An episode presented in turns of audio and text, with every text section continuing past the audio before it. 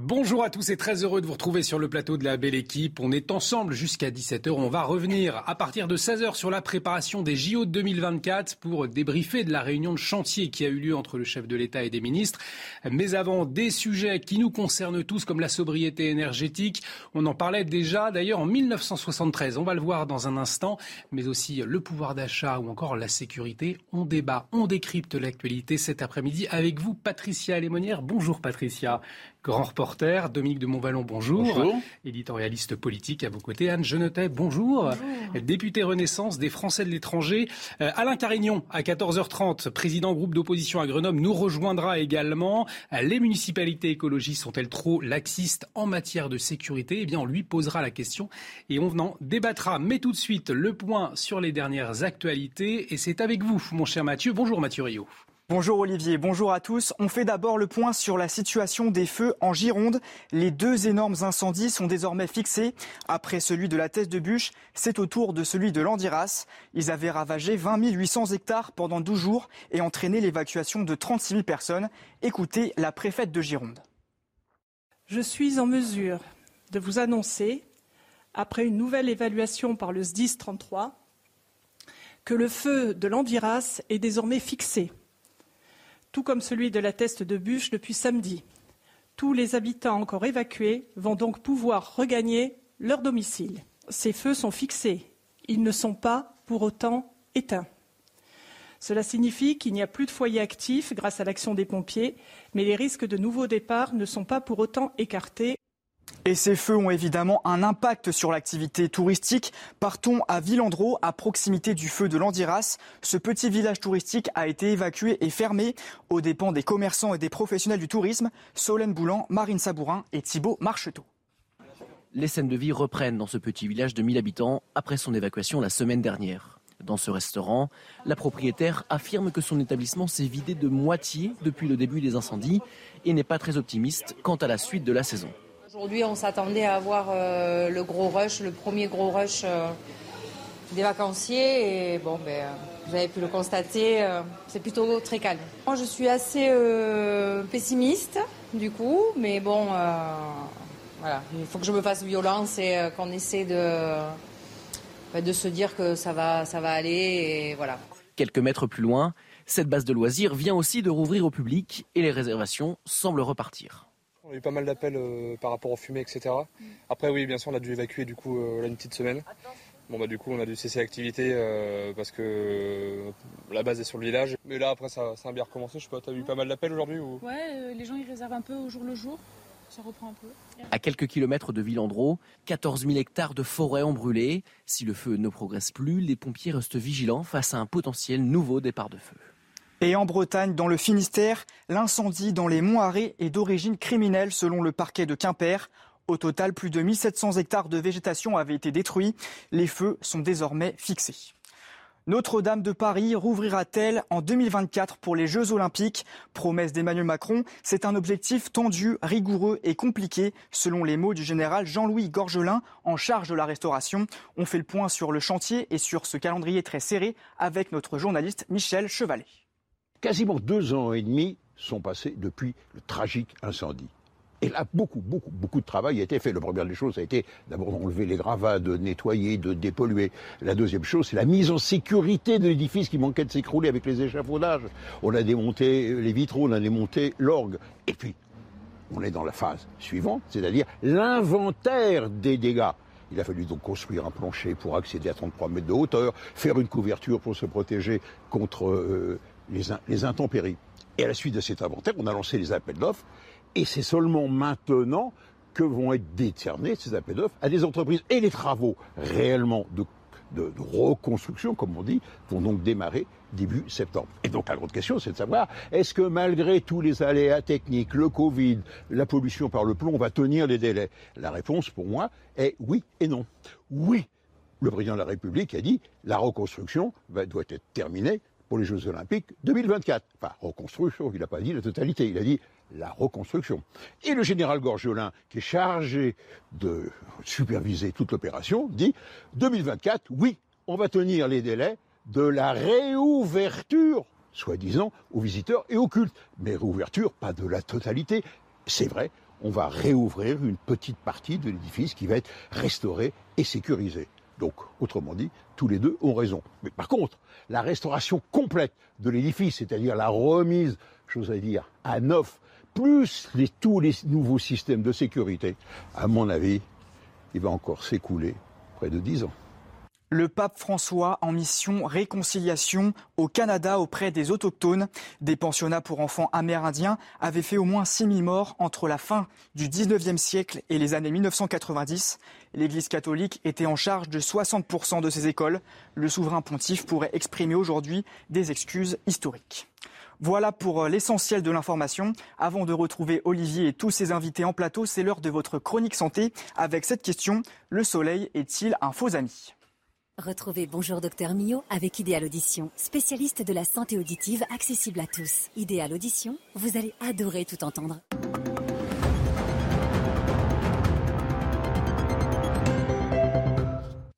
Et oui, le soleil est un faux ami. Même si prendre un bon bain de soleil, c'est bon pour le moral, c'est bon pour la détente, c'est bon pour fabriquer certaines vitamines, comme la vitamine D, qui est très bonne pour nos os. En fait, on ne prend pas le soleil on reçoit les rayonnements du soleil. On reçoit les infrarouges, qui sont ceux qui vous réchauffent. Vous savez, quand vous êtes au soleil, et oui, ça paraît une, évidence. Le soleil, ça réchauffe, et on s'en aperçoit bien à la montagne. Dès que qu'on passe à l'ombre, on a très froid. Et ensuite, il y a les UVA et les UVB. C'est simple, pour vous en souvenir, UVA comme âge et comme allergie. Âge, c'est-à-dire responsable du vieillissement de la peau. Hein et les UVB responsables des brûlures et du bronzage. Et je les ai bien mis dans ce sens-là parce que bien souvent, si on va trop vite au soleil, on va brûler avant de bronzer. Donc ces rayonnements, vous l'aurez compris, ils sont mauvais pour la peau. Et oui, le soleil est l'ennemi numéro un de notre peau. Il va l'épaissir, il va casser les fibres d'élastine, les fibres de collagène, il va faire des taches sur la peau, il va accentuer les rides et il est aussi responsable, malheureusement, des cancers les plus fréquents. Et oui, les cancers de la peau sont les cancers les plus fréquents. Il y a les mélanomes que l'on connaît, mais il y a aussi d'autres cancers sur la peau qui sont très fréquents et essentiellement liés au soleil. Ensuite, ces UVA et ces UVB, il faut bien comprendre qu'ils ne sont pas là au même moment dans la journée, en tout cas pas dans la même quantité. Les UVA, on le voit très bien sur ce schéma, ils sont là pratiquement tout au long de la journée. Les UVA, on les voit dès le lever du soleil, jusqu'au coucher du soleil. En revanche, vous voyez les UVB, ils vont monter comme ça entre 12 heures et 16 heures. Donc là, vous comprenez bien que quand on vous répète toute la journée qu'il ne faut pas vous mettre au soleil entre 12 heures et 16 heures, c'est parce qu'à cette heure-là, vous risquez de vous brûler la peau. Rappelez-vous B comme brûlure. Donc on évite ces heures-là pour s'exposer au soleil. Et surtout, avec les tout petits, on ne les met pas à cette heure-là. On y va le matin tôt à la plage ou après 16 heures. C'était Bonjour Docteur Millot avec Idéal Audition, spécialiste de la santé auditive accessible à tous. Idéal Audition, vous allez adorer tout entendre. La belle équipe, euh, ça commence avec ce sujet, la sobriété énergétique dans le contexte de la guerre en Ukraine. C'est l'un des grands chantiers hein, de l'exécutif. Des annonces d'ailleurs ont été faites par le gouvernement. On va y revenir dans un instant, mais avant, pour ouvrir ce dossier, cette séquence d'archives euh, qui nous montre que la problématique ne date pas d'hier. Regardez.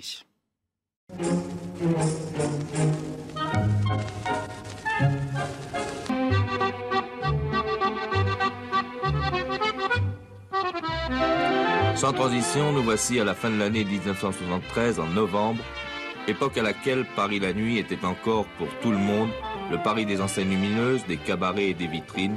C'était un Paris qui s'amusait. Aujourd'hui, à la suite des restrictions gouvernementales, nos magasins parisiens ne laissent plus brûler la nuit que le nombre de lumières indispensables. Face à ces restrictions, que pensent les principaux intéressés, c'est-à-dire les commerçants Monsieur Souvigny, directeur d'un magasin avenue de la Grande Armée, nous répond. Ces restrictions, bien entendu, nous gênent énormément. Et je crois pouvoir parler d'ailleurs au nom de tous nos collègues et tous nos amis, que ce soit de l'avenue de la Grande Armée ou éventuellement même d'autres secteurs comme les Champs-Élysées. Ça fait donc un peu retour vers le futur finalement, euh, Anne Genetet. Finalement, on en est toujours au même point. On en est toujours au même point. Et c'est une époque dont je me rappelle fort bien, j'avais 10 ans euh, à l'époque, et je me rappelle très bien des campagnes, même si ce reportage télévisé, ce documentaire, moi je ne l'avais pas, j'avais pas la télévision chez moi. Mm. Et je me rappelle très bien de, des efforts qui nous étaient demandés, euh, notamment ce travail sur éteigner la lumière en sortant des pièces, euh, rouler que, en voiture que si vous en avez vraiment besoin. Et vous entendez la musique de ce reportage, mm. comme elle était légère, joyeuse, positive. Moins culpabilisante Beaucoup moins culpabilisante, beaucoup moins inquiétante que ce qu'on nous dit aujourd'hui. Oui, il nous faut un plan de sobriété qu'on aurait pu d'ailleurs en envisager mettre en œuvre, même en dehors de toute situation dramatique aux portes de l'Europe. Je rappelle aussi que les prix de l'énergie avaient commencé à augmenter même avant euh, la guerre mmh. en Ukraine. Oui, nous avons des comportements à modifier, nous le savons, nous consommons beaucoup trop, beaucoup trop d'énergie. Il y a bien des consommations que nous pourrions très largement réduire. Je me réjouis que des annonces aient été faites. J'aimerais même mieux qu'on aille un petit peu plus loin, comme on le faisait à l'époque, cette campagne sur éteigner les lumières, même chez nous, euh, dans les entreprises également, dans les bureaux, euh, ces campagnes sur le chauffage, sur l'air conditionné, euh, sur la manière de rouler en voiture. On a un petit peu commencé à en parler, mais là, je crois vraiment qu'il faut qu'on prenne le sujet à bras le corps, encore une fois, avec en étant positif, pas en étant culpabilisant ni inquiétant. C'est pour un notre bien à tous. C'est pas seulement la guerre en Ukraine qui doit nous faire réagir, mais c'est aussi un sujet d'urgence pour mmh. la planète. Donc allons-y tous ensemble et faisons tous, tous ceux qui peuvent le faire. Nous devons absolument montrer l'exemple pour pouvoir, avec nous, accompagner ceux pour qui c'est beaucoup plus difficile. Patricia, on voyait effectivement ces images de 1973 avec une petite musique assez gaie finalement, mais les problématiques étaient les mêmes, mais euh, avec un, finalement des, consignes, mais dans un état d'esprit moins culpabilisant. C'est ce qu'on entend à l'instant. Oui, effectivement. À l'époque, je crois que la peur n'était pas, ne pesait pas à ce point-là sur nos têtes. Mais il faut dire que les enjeux étaient très différents. Aujourd'hui, on parle de dérèglement climatique. Hmm on parle de catastrophe climatique, ce qui n'était pas le cas à cette époque. À cette époque, on avait face à ce qu'on appelle au choc pétrolier. D'un seul coup, clac, plus d'énergie, etc., plus, plus, de, plus de pétrole, plus de diesel. Enfin bon, on, avait, on faisait face à quelque chose de, très ponctuel. Euh, les Français ont montré à cette époque, en revanche, qu'ils sont totalement capables de s'adapter. Ils ne sont, pas des idiots, ils sont tout à fait capables d'être citoyens. Il suffit effectivement peut-être de les entraîner dans la danse, en quelque sorte. Mais Aujourd'hui, c'est beaucoup plus grave, et je ne veux pas du tout rendre la chose euh, hmm. inquiétante, parce que c'est l'enjeu, effectivement, comme vous le disiez, c'est l'enjeu climatique qui se pose derrière. Et moi, je regrette, alors si je salue effectivement les décisions euh, qui, sont annoncées euh, par le gouvernement, moi, je trouve qu'elles ne sont pas assez nombreuses, qu'on vient, qu'on y va trop tard, parce que ce n'est, on est, on rentre en vacances, on est bientôt au mois d'août, c'est-à-dire on va être bientôt en septembre, et on a deux mesurettes pour l'instant. Je pense qu'il aurait été beaucoup plus sérieux d'annoncer quelque chose de beaucoup plus conséquent peut-être moins punitif, mais beaucoup plus conséquent, dès le 1er juillet. On va y revenir justement à ces mesures, à ces décrets euh, annoncés. Dominique de Montvalon, votre réaction, vous, à cette vidéo qu'on vient de voir de 1973, alors effectivement sur un ton plus léger qu'aujourd'hui, mais la situation, elle n'était pas la même. Aujourd'hui, on peut le dire, c'est plus grave. Je m'en souviens, mais je ne suis pas sûr que j'avais la j'avais qu'on avait la télévision. que j'avais la télévision. Pas la télé. Je m'en souviens. Euh, je partage l'avis de, de Patricia, mais euh, on est dans un climat, on est dans un climat tellement anxiogène à tout point de vue, quelquefois de façon complètement fondée. Alors pour ne citer que cet exemple, euh, qui aurait qui d'entre nous, pas seulement sur le plateau, aurait imaginé que le retour de la guerre en Europe, à, nos portes, etc. Mais, mais en général, on est dans un climat extraordinairement anxiogène. Et je dirais que toute décision, je ne parle pas de celle-là, mais toute décision est, assez systématiquement, de mon point de vue, présentée de la façon la plus euh, cataclysmique, euh, en tout cas euh, anxiogène. Alors, c'est pour ça que je, comme Patricia, j'aurais aimé que ça se fasse plus vite, j'aurais aimé que ça se fasse de façon plus ample. Mais au moins, je vois que ça fait, ça fait parler. Ça fait parler et ça a le mérite de décisions euh, extrêmement euh, concrètes. Est-ce que ça suffira? J'en suis pas sûr. Mais c'est pas. Attendez, si on, si on, s'il y a ça puis deux, trois autres décisions derrière, c'est pas, c'est pas cataclysmique. Enfin, je veux dire, c'est quand j'entends certains commentaires, je suis euh, certaines réactions, pas, pas commentaires, pardonnez-moi, je suis halluciné.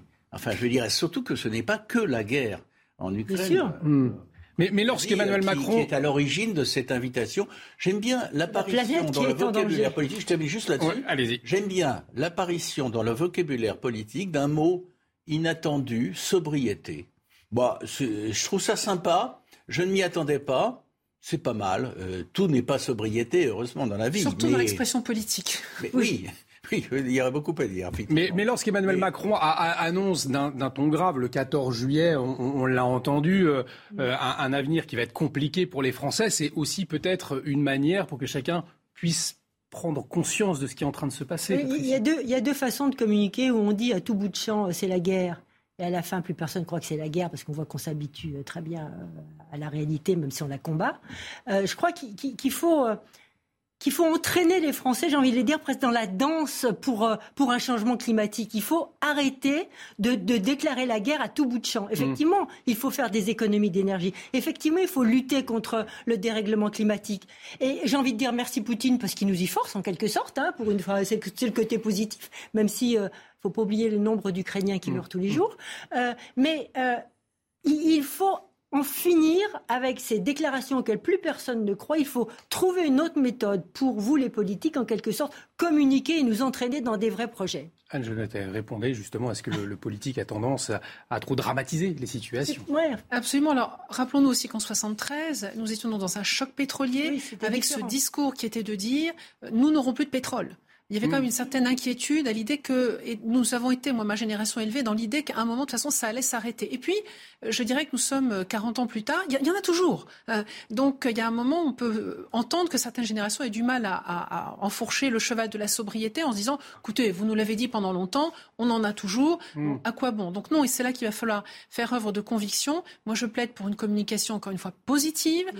Encourageante, et qui permette surtout de sensibiliser ceux, encore une fois, qui le peuvent et qui permettent derrière de faire ces petites graines que l'on sème, qui permettent eux de convaincre ceux qui ont plus de difficultés et puis qui permettent à l'État également d'accompagner ceux qui financièrement ne peuvent pas y faire face. Car n'oublions pas que cette transition écologique, elle coûte cher. Alors évidemment, hmm. éteindre les magasins la nuit, et les bureaux la nuit, c'est pas ça qui coûte cher. En revanche, quand on demande de réduire le degré de son chauffage pour ceux qui ne peuvent pas actuellement se chauffer, on peut comprendre qu'il y a d'autres sujets à, aborder d'abord pour ces gens-là. Eh ben, on va y revenir, mais vous, vous en parliez. Le gouvernement va donc généraliser l'interdiction de la clim portes ouvertes. La ministre de la Transition énergétique, Agnès Pannier-Runacher, a annoncé de prochains décrets pour obliger les magasins climatisés à fermer leurs portes et réduire la publicité lumineuse.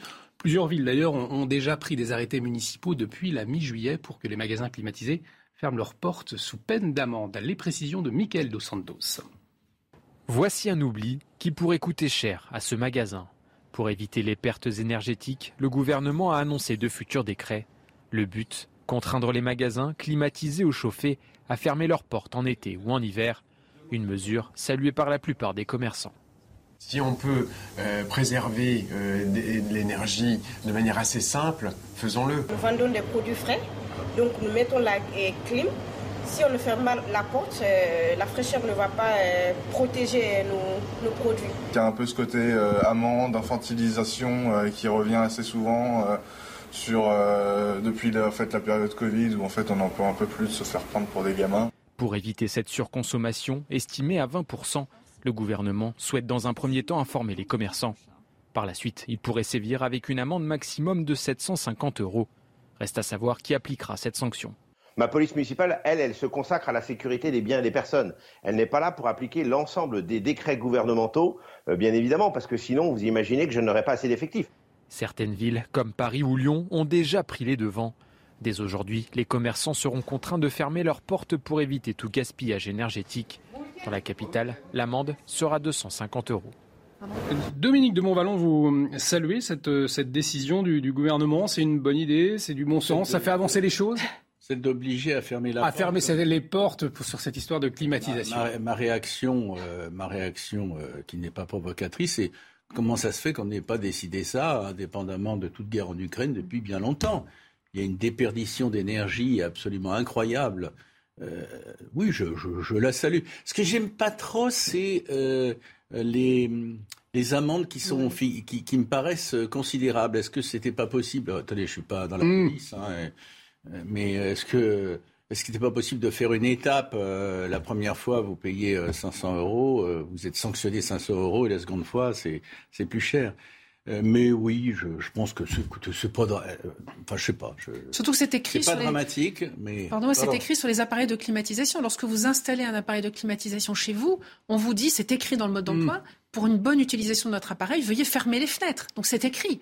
Veuillez fermer les portes et les fenêtres. Si on prend à contrario le cas de l'hiver et des, des très basses températures, quand on va au Canada, les magasins laissent leurs portes fermées. Vous ne verrez pas un magasin à Montréal au mois de janvier avec ses portes ouvertes. Il y a même des sas pour permettre de faire euh, tampon entre l'intérieur et l'extérieur. Donc il y a toute une réflexion peut-être à mener également sur l'architecture, sur l'organisation de nos magasins. On ne va pas leur demander à tous de mettre un sas, mais on voit certains restaurants qui mettent un rideau parfois pour pouvoir quand même faire un petit sas. Ça vaut pour l'été quand on veut rafraîchir, comme pour l'hiver, quand on veut chauffer. Vous parliez du, Canada. Est-ce que ce n'est pas le moment aussi de, s'intéresser euh, à, d'autres façons de, climatiser euh, un magasin ou un, ou, un appartement? Je pense au puits canadien. Vous savez, vous allez chercher euh, en dessous euh, de, la terre, de la, de la fraîcheur? Est-ce que ces questions-là, il ne faut pas s'en parler maintenant? Les maisons à Téhéran sont comme ça. Les maisons à Téhéran sont comme ça. Ils font descendre de l'eau froide des montagnes qui passe par des canaux sous les maisons avec un puits de chaleur qui sort par le haut et ça vous rafraîchit la maison sans climatisation. Non, mais ça, ça nécessite des techniques d'architecture qui nécessitent une innovation que nous ne pouvons pas faire. À Paris, il y a déjà des mesures qui ont été prises en ce sens. Il y a déjà des L'idée, c'est à terme d'alimenter les bibliothèques, etc., où on puise l'eau de la Seine, qui est fraîche en dessous, très bas, et qui alimente certains endroits. C'est testé actuellement. C'est pas généralisé, c'est testé sur quelques sorties, j'ai envie de dire. Mais déjà, euh, l'idée de puiser l'eau fraîche qui est à 3-4 degrés, enfin qui est très fraîche en bas, de la passer dans des tuyaux mm. et, de, et de desservir les bibliothèques, les choses comme ça. Ça, c'est un projet qui, pour l'instant, mais vous imaginez le temps que ça va prendre pour mettre en place. C'est ça, cette idée de tous les mm. projets. Et je crois qu'il y a d'autres économies d'énergie qui sont peut-être plus faciles et qui doivent. Enfin, je veux dire, quand je vois encore des, des, des grands bureaux euh, de la défense ou même, enfin, je connais des tas d'endroits où il y a tous les bureaux encore allumés la nuit. Enfin, ce n'est plus possible aujourd'hui. Enfin, euh, il y, a des choses qui sont à la limite encore plus faciles et peut-être plus rapides et peut-être plus importantes que de demander à un commerçant de fermer sa porte parce que je voudrais bien savoir combien de commerçants euh, qui font marcher la clim laissent la porte ouverte. Je ne pense pas que ça soit il y en a aussi, aussi un nombre aussi important que les bureaux allumés la nuit. Et puis une interrogation aussi pour les, contrôles, Anne. C'est-à-dire qu'on entendait Franck Louvrier, maire de la Baule, qui disait Moi, j'ai pas les effectifs. J'ai euh, police municipale, euh, ils ne pourront pas le faire. On en appelle à la responsabilité de chacun. Je crois qu'il faut voir d'abord il y a deux mesures. Il y a les mesures court terme qui sont l'urgence, qui nous doivent nous permettre de passer le pic de l'hiver prochain où nous savons, nous risquons d'avoir une difficulté, une pénurie, notamment du côté du gaz. Mmh. Et donc il y a ce pic à passer, d'où les mesures que chacun nous pourrions prendre tout de suite entreprises, individuels, commerçants, et on en appelle à la responsabilité de chacun. Nous avons tous à y gagner. Puis ensuite, et c'est ça le, sens de la mesure annoncée hier par Agnès Pannier-Runacher. Ensuite, il y a le long terme. Le long terme, où là, quelles sont les mesures long terme Les habitudes que nous pourrions prendre court terme, autant les conserver. Et puis les mesures long terme pour comment aménager euh, les commerces, euh, les bureaux, euh, les architectures futures. À Lyon, je crois qu'il y a un ensemble immobilier qui lui aussi utilise des systèmes de rafraîchissement, notamment ou de chauffage plutôt en, hiver, à partir des, unités d'ordinateurs, mhm. je crois. Voilà, donc on a des tas d'astuces. Je rappelle que dans les années 70, on disait de la France, elle n'a pas de pétrole, mais elle des idées. Continuons sur cette lancée-là, continuons à avoir des idées pour accompagner la transition écologique. Et Dominique, est-ce qu'on commence aussi à préparer l'état d'esprit des Français avec ces premiers décrets à un hiver difficile? Le chef de l'État euh, nous, a prévenu, je le disais tout à l'heure, le 14 juillet, avec éventuellement des coupures. J'espère qu'il n'y aura pas de coupure, mais que l'hiver s'annonce difficile. A priori, je me méfie des pronostics parce que mm. dans un sens ou dans un autre, et en tout domaine, depuis 2-3 euh, ans, desservi, c'est en général l'inverse de ce qui a été communément. Euh, c'est pas vous que je mets en cause puisque c'était interrogatif. Hein, c'est l'inverse de ce qui était euh, annoncé qui s'est produit dans un sens ou dans un autre. Hein. oui, l'hiver, c'est difficile, mais ça sera peut-être difficile ou plus difficile qu'on ne l'espérons et les quelques mesures prises euh, s'avéreront peut-être insuffisantes, mais il y a quelque chose de plus sérieux, que, plus important en tout cas, que ça, c'est qu'on change de monde. On change de monde. Et, et euh, c'est pas une histoire c'est pas, j'aime pas l'adjectif, mais pour être clair, ce n'est pas une histoire politicienne. Ce n'est pas le problème de savoir si on aime Macron ou si on n'aime pas Macron ou, hmm. c'est qui ou Elisabeth Borne ou, ou, même Mélenchon pour, pour faire la. Bon, c'est pas ça le problème. On change de monde et c'est extrêmement dérangeant, mais ce n'est pas catastrophique. Si, si, on est capable individuellement et collectivement euh, d'accompagner la chose. Moi, euh, je suis journaliste depuis longtemps, citoyen depuis plus longtemps encore. Ce qui m'importe, ce sont mes enfants et mes petits-enfants. On va voir justement. Et je, leur dis, euh, attendez, il y a un avenir. On va voir justement ce, ce qu'en pensent les Français de ces euh, décisions prises par le, gouvernement à propos de la climatisation pour un peu plus de sobriété énergétique. Écoutez. Les clims sont en général trop fortes et du coup, bah, tu as une grosse différence de température entre les deux. Donc en fait, il n'y a pas de bon point à laisser la porte ouverte. Je suis dans le bâtiment et, euh, c'est des déperditions de, chaleur ou d'énergie euh, en globalité. Donc c'est pas bon pour la facture. tout à la fin. Je pense que ces petits gestes, effectivement, ils peuvent euh, servir, ils sont même nécessaires en fait parce qu'on euh, est en train de cramer, il faut le dire. Euh, et, je pense que les magasins qui ne veulent pas fermer leurs portes alors qu'il y a la clim à fond à l'intérieur, c'est juste de l'irresponsabilité et de l'inconscience. Anne Genetet, vous vouliez réagir à ce Oui, absolument, car je voudrais vous rapporter cette anecdote. Ça se passait en hiver, un hiver, un jour assez froid. Un petit commerce près de chez moi avait laissé sa porte grande ouverte alors qu'il chauffait, et la vendeuse, la caissière, était grelottante. Elle grelottait. Et je lui dis, bah, attendez, bougez pas, je vais vous fermer la porte. Et elle me répond, surtout pas.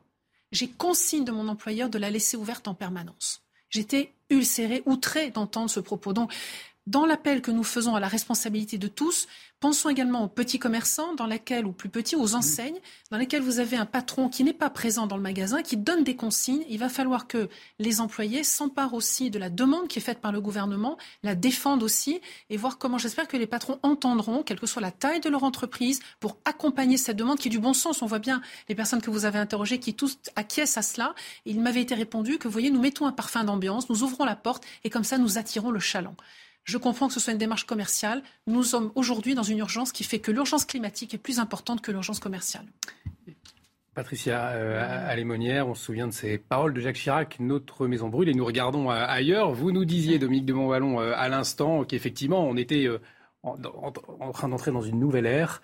Les Français le comprennent alors, je pense que les Français, il est en train de se passer quelque chose. Oui, exactement. Je crois que vous, on n'aurait on pas pu avoir cette discussion il y a deux mois. Oui. Là, vraiment, euh, d'autres pays l'ont eu un peu avant, je pense à nos amis allemands, euh, mais bon, peut-être d'autres pays, peut-être encore, que, dont je n'ai pas en tête là. Mais les Français, il y a quelque chose qui se passe, un déclic. Euh, et je vois même en, parlant à, des plus jeunes, à des trentenaires, qui sont pourtant éloignés de tout ça, eh bien, d'un seul coup, le changement climatique, qui ne leur disait rien, on disait les jeunes ont le sens du changement climatique, pas les trentenaires, eh bien, d'un seul coup, ah ouais, peut-être que la douche sera moins longue, le bain peut-être hmm. moins. Il y a des petits trucs, des petites choses comme ça. un changement de comportement en tout cas. Donc on change de monde. et je peut observer. Avec euh, hmm. ce que vous avez dit. Allez, on va marquer euh, une pause et puis dans un instant, on va s'intéresser à l'insécurité dans le ville tenue par des mairies euh, écologistes. L'opposition dénonce justement cette insécurité dans ces mairies. On en parle dans un instant. Restez avec nous sur CNews. Et de retour sur le plateau de la belle équipe, toujours avec Patricia Alémenière, Dominique de Montvalon, Anne Génété. On va s'intéresser à l'insécurité euh, dans les villes tenues par des euh, maires écologistes dans un instant. Mais tout de suite, c'est le rappel des titres avec vous, mon cher Mathieu Rio. À deux ans des Jeux Olympiques de Paris, Emmanuel Macron organise une réunion de chantier avec une dizaine de ministres pour faire le point sur l'organisation. Dans un rapport, la Cour des comptes a mis en garde sur la sécurisation de la cérémonie d'ouverture avec 600 000 spectateurs attendus. Face au manque d'agents de sécurité privée, elle suggère aussi de faire appel à l'armée et aux réserves opérationnelles de police et gendarmerie. La justice fonctionne mal pour plus de 7 Français sur 10. C'est le résultat d'un sondage IFOP pour le journal du dimanche. Près de trois quarts des personnes interrogées donc. Elles n'étaient que 63% il y a 5 ans, avant l'arrivée au pouvoir d'Emmanuel Macron à porter ce jugement. Appel à la grève chez la première compagnie aérienne d'Europe. Mercredi, attendez-vous à des retards et des annulations pour les vols de la société allemande Lufthansa. L'un des principaux syndicats appelle le personnel à la mobilisation pour obtenir une augmentation des salaires de 9,5%. Et on va donc euh, s'intéresser à, l'insécurité dans les villes tenues par des euh, mairies écologistes. Après l'agression mercredi dernier de trois policiers à Lyon, dans le quartier de la Guillotière, les maires écolos de plusieurs grandes villes sont pointés du doigt par l'opposition pour leur laxisme en matière de sécurité. Les précisions de Mathieu Devez et de Thibault Marcheteau. À Grenoble ce jeudi, une commerçante dit avoir été agressée et avoir vu son magasin pillé par une bande d'individus. Des agressions devenues trop fréquentes selon l'opposition qui dénonce l'inaction du maire écologiste. Grenoble est devenue la première ville de France pour les agressions violentes et les vols à la tire pour 1000 habitants. Quand Éric Piolle est arrivé en 2014, il a dit plus de caméras. Il a refusé bien sûr l'armement de la police municipale. Donc on a une évolution de la ville qui est euh, extrêmement difficile. Mercredi soir à Lyon, ce sont trois policiers en civil qui ont été violemment agressés par une cinquantaine d'individus. Là encore, on dénonce le laxisme des écologistes au pouvoir dans la ville. Elle a basculé euh, dans la délinquance et l'ultraviolence à partir euh, du moment où le maire de Lyon n'a plus considéré que les problèmes de sécurité étaient les problèmes euh, fondamentaux. Aujourd'hui, quand on se bat à la Kalachnikov, on s'aperçoit qu'on a franchi bien des étapes, hélas. Le maire de Lyon a réagi dans un tweet et affirme que la ville agit pour le maintien de la sécurité publique. La ville de Lyon se mobilise pour faire avancer l'enquête. Nous continuerons d'agir pour assurer la tranquillité publique dans notre ville. Cet élu écologiste de région parisienne affirme que le problème ne vient pas de la municipalité. Dans toutes les villes, quelle que soit la couleur politique, il y a des problèmes d'insécurité qu'il faut affronter. Mais je rappelle quand même que c'est l'État qui est d'abord le premier garant de la tranquillité de la sécurité publique. Les collectivités locales accompagnent. Elles accompagnent euh, en créant des polices municipales. C'est le cas dans euh, la plupart des villes dirigées par les écologistes. Deux millions de Français vivent dans une ville dont le maire est écologiste. Et pour en parler, justement, on va retrouver Alain Carignon, président groupe d'opposition euh, à Grenoble, qui est en liaison avec nous. Alain Carignon, bonjour. Merci d'avoir accepté notre invitation. Donc, chez vous, le maire, c'est Éric Piolle d'Europe Écologie Les Verts. Vous constatez un réel manque de volonté à la mairie de Grenoble sur les questions de sécurité? Oui, bah, il faut, d'abord rappeler, bien sûr, que la délinquance et la sécurité, c'est un phénomène général hein, qui ne concerne pas que Grenoble, mais avec Eric Piolle, on, a crevé tous les plafonds, puisque la sécurité des personnes et des biens, il l'affiche comme telle, hein, ce n'est pas, pas une invention de l'opposition, la sécurité des personnes et des biens ne sont pas son problème. Euh, et il lance des appels aux migrants, il lance des appels aux délinquants. On l'a vu avec son tweet euh, contre Gérald Darmanin. Et donc, ça crée une situation euh, intolérable, insupportable. Soyons concrets. En ce moment-là, aujourd'hui, on, est dans, c'est, le calme de l'été. Il y a une personne qui est entre la vie et la mort à l'hôpital parce qu'elle a été lynchée cette nuit. Hier, il y en a une autre qui a été prise en flagrant délit. Elle avait été relâchée la veille. Euh, une commerçante, vous avez montré les images de la place Championnet, était agressée comme presque tous les soirs par des bandes qui sortent de la dernière piscine municipale euh, ouverte qui reste, dans la ville. Cette semaine, on a tiré à, l'arme lourde au village olympique, un quartier de Grenoble. Euh, la, justice a révélé que dans un HLM d'un quartier de Hoche, d'un quartier du centre-ville, hein, euh, des, dealers se, servaient euh, dans un appartement qui, servait de réserve. Une voiture bélier, je parle de cette semaine, hein, est rentrée dans une sandwicherie dans le cadre euh, d'un règlement de compte. Des Roms se réinstallent dans des camps comme ils le font régulièrement parce qu'il y a des circuits mafieux qui utilisent Grenoble, qui exploitent la misère humaine, qui font payer des loyers à ces malheureux euh, dans, un parc qui s'appelle l'Alliance. À côté, euh, la dernière fois, il y a eu un incendie criminel qui a, euh, parce que les malheureux, refusant de payer leur loyer, les, mafias ont mis le feu au camp qui a fait brûler une, entreprise à côté. Ça coûte deux, il n'y a pas eu heureusement de victimes, mais 2 millions d'euros, ça coûte à la ville parce qu'évidemment l'entreprise se retourne contre la ville qui est propriétaire du terrain. Et comme la ville est à un niveau de sinistralité très élevé, elle a des franchises très très élevées et donc euh, c'est le contribuable qui paye. On a donc, si vous voulez, une situation, euh, ça je vous parle de cette semaine calme du, creux de l'été, euh, qui, est, qui est la situation de la ville. Alors évidemment, Éric Piolle discours sur, en quelque sorte, la neutralité carbone en 2050, parce que là, on n'est pas certain qu'il puisse être jugé sur les résultats. on ne sait pas qui pourra le juger euh, sur ces résultats à ce moment-là. Et il, refuse de traiter les problèmes concrets. Il a, il a fait un tweet hier contre Gérald Darmanin qui draguait, selon lui, l'extrême droite parce que vouloir expulser un délinquant euh, étranger euh, multirécidiviste, c'est draguer l'extrême droite. et lui, il drague les délinquants parce qu'il leur lance des appels. On le précise, Eric Piolle, que nous avons essayé de contacter, bien évidemment, la mairie de Grenoble de manière plus générale, mais pour le moment, nous n'avons pas eu de, retour. Hein. Mais en quoi Alors, vous, vous, nous avez énuméré une série de, différents faits, faits divers. en quoi la mairie serait plus responsable que l'État dans les situations que vous avez énumérées? Prenons les cas concrets, parce que sinon on est dans la généralité. les HLM, c'est la ville. La ville, le maire est président ou sa première adjointe. Donc, comme officier de police judiciaire, il a un acte judiciaire, un, acte de la justice qui lui dit qu'un appartement sert de réserve. Dans ce cas-là, l'OPJ et le président du HLM va voir les locataires concernés, dresse procès verbal, entre, met une procédure d'expulsion, il agit. Il agit. Mmh. Sinon, euh, la, source de la délinquance demeure installée. Et à partir de là, le problème demeure. Et la police n'y peut rien. Plus personne n'y peut rien, ni la justice. Euh, on attaque la justice, la police, les moyens des autres. Il faut déjà, à la base, que le maire, officier de police judiciaire, président de l'office HLM ou sa première adjointe, fasse le travail de base. Il ne le fait pas. Prenons cette commerçante qui est agressée euh, à la sortie des piscines par les bandes, parce que nous, la seule piscine qui reste, parce qu'on est dans une ville euh, écolo euh, très sensible au réchauffement climatique, parce qu'on est une cuvette et donc on est très sensible aux canicules, mais il ne reste plus qu'une piscine ouverte.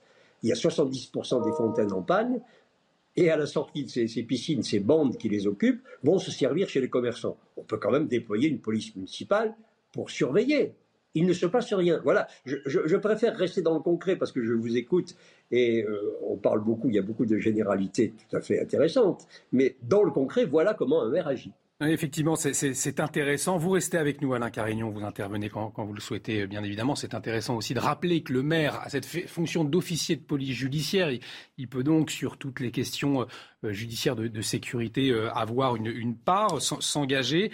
Euh, je vous pose la question de, manière assez cash, Anne Genette. Est-ce que les écologistes ont un problème avec les questions d'insécurité dans les villes comme Grenoble, Lyon ou même Bordeaux. On entend un peu moins parler de Bordeaux peut-être d'ailleurs. Je crois que, rappelons que la sécurité, assurer la sécurité de nos concitoyens passe par trois pôles qui étaient tous les trois abordés dans la loi dite de sécurité globale que nous avons fait voter au mandat précédent.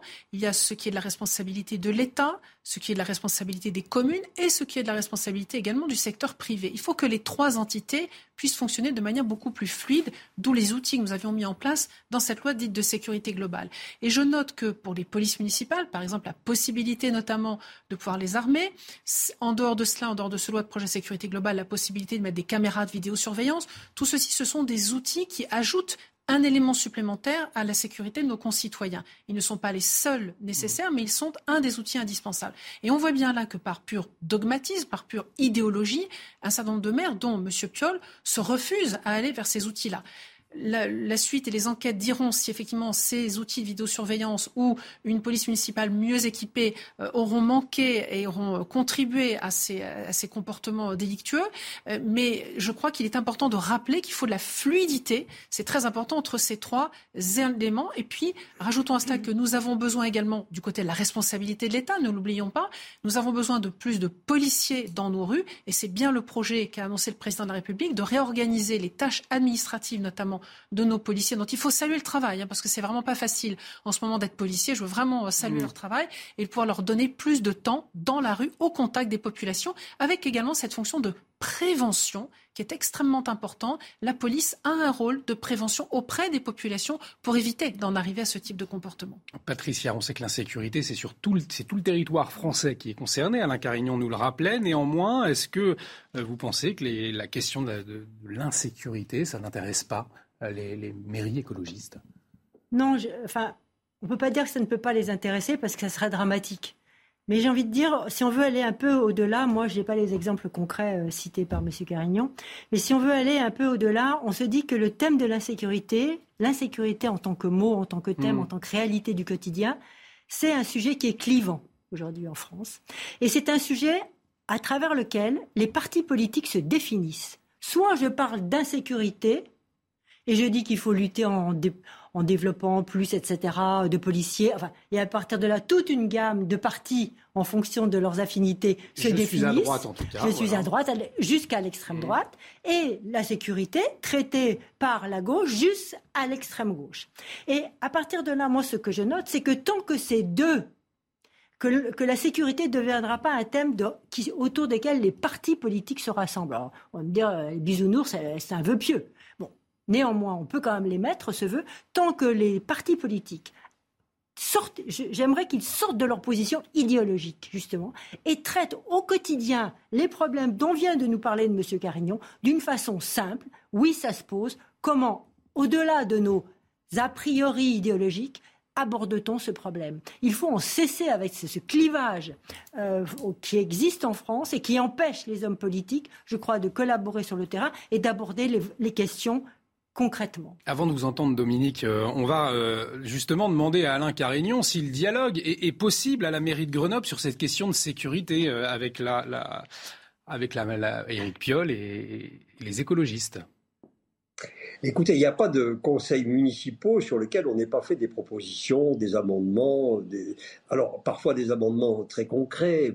Euh, très simples qui permettent par exemple d'agir. Il y a Grenoble est aussi la capitale des tags. Il y a un tourisme de tags, c'est-à-dire qu'on sait que comme il n'y a pas de, punition à l'égard des taggeurs, on vient de toute la France taguer la ville et donc les copropriétés modestes voient leur voler, leurs murs, euh, ils, refont les, peintures, etc.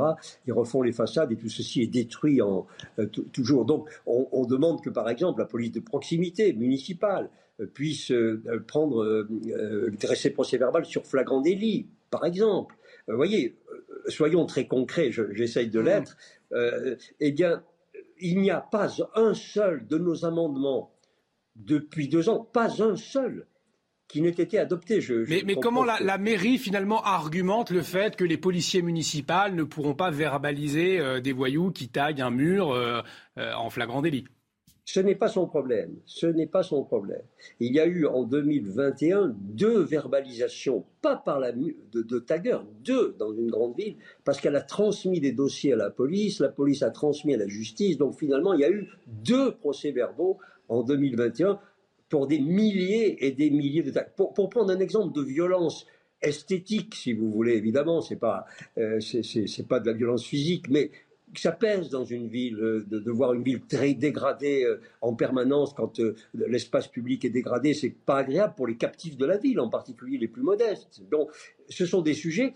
Il est impossible. Je comprends très bien l'intervenante qui aimerait que on dépasse l'idéologie. Moi, je, le souhaiterais, mais il faut prendre en compte que c'est un combat aussi. bon, c'est un combat noble, le combat politique, le combat idéologique. Le fait qu'il y a effectivement une idéologie affirmée qui, se défend comme tel et qui est élu en l'occurrence, hein, et qui explique qu'en réalité, ce qui est sous-jacent, c'est que la violence sociale, la violence contre les opprimés est plus forte euh, que, que, cette violence-là et est aussi sous-jacent que les auteurs de violence sont plutôt des victimes euh, euh, que, que, des auteurs de, de, à réprimer ou que des délinquants. Alors Alain Carignon, Anne Genetet voulait réagir à ce que vous venez de dire. Un petit mot à propos de l'idéologie. On voit bien dans le tweet de M. Oui. il ne parle pas de la sécurité, même pas de la sécurité de, des Grenoblois, mais il parle de nous assurons la tranquillité. Hmm. Donc déjà, entre tranquillité et sécurité, il y a un abîme qu'il faudrait peut-être franchir. C'est un gros mot chez les Verts, Dominique, le mot sécurité? C'est un, mot, Qui, qui paraît chez beaucoup d'entre eux être un mot gênant. Euh, on a pu parler, euh, dans un tout autre contexte, d'un sentiment d'insécurité. Mm. Il y a une réalité de l'insécurité. Et gare à tous ceux politiques, euh, élus, représentants de la population, qui ne prendraient pas en compte avec sérieux, avec sérieux, cette réalité-là, car sinon ce serait de graves dérapages à la clé qui, qui, s'annonceraient. deuxième chose, je voudrais... Alors, tant de choses à dire là-dessus, mais je, Juste une question peut-être, si vous le permettez, à Alain Carignon. Allez-y, bien évidemment, Dominique. Que je, que je connais comme journaliste depuis euh, un certain temps, dirons-nous. Alain Carignon, Dominique de Montvalon veut vous poser une question. Monsieur Carignon, comment j'entends ce que vous dites et je trouve ça euh, pas surprenant et très intéressant, puis ce sont des faits, comme vous l'avez dit. Comment expliquez-vous que Éric Piolle, élu à Grenoble, ait été sans coup férir réélu à Grenoble? Oui, euh, c'est ce que on, on répond alors. Mais non, mais c'est troublant quand même. L'élection n'empêche pas le débat, sinon, euh, évidemment, on s'arrêterait de Mais heureusement qu'on a le droit de débattre derrière. Mais... sinon, on s'arrêterait de débattre de la politique d'Emmanuel Macron. Mais euh, donc on débat. Il a été réélu effectivement en affichant l'idée qu'il ne s'occuperait pas de, ces questions d'insécurité de personnes et des biens. Enfin, en l'affichant. En tout cas, c'était noté dans une petite ligne de programme. Donc celui qui voulait aller le chercher, le savoir, pouvait le savoir. Euh, cela étant, euh, c'était pas peut-être aussi clair que ça. Et je pense qu'aujourd'hui, les victimes sont très nombreuses puisque ça peut être un jogger, un ingénieur, euh, à 16 heures un dimanche après-midi en bordure d'un parc qui se fait massacrer.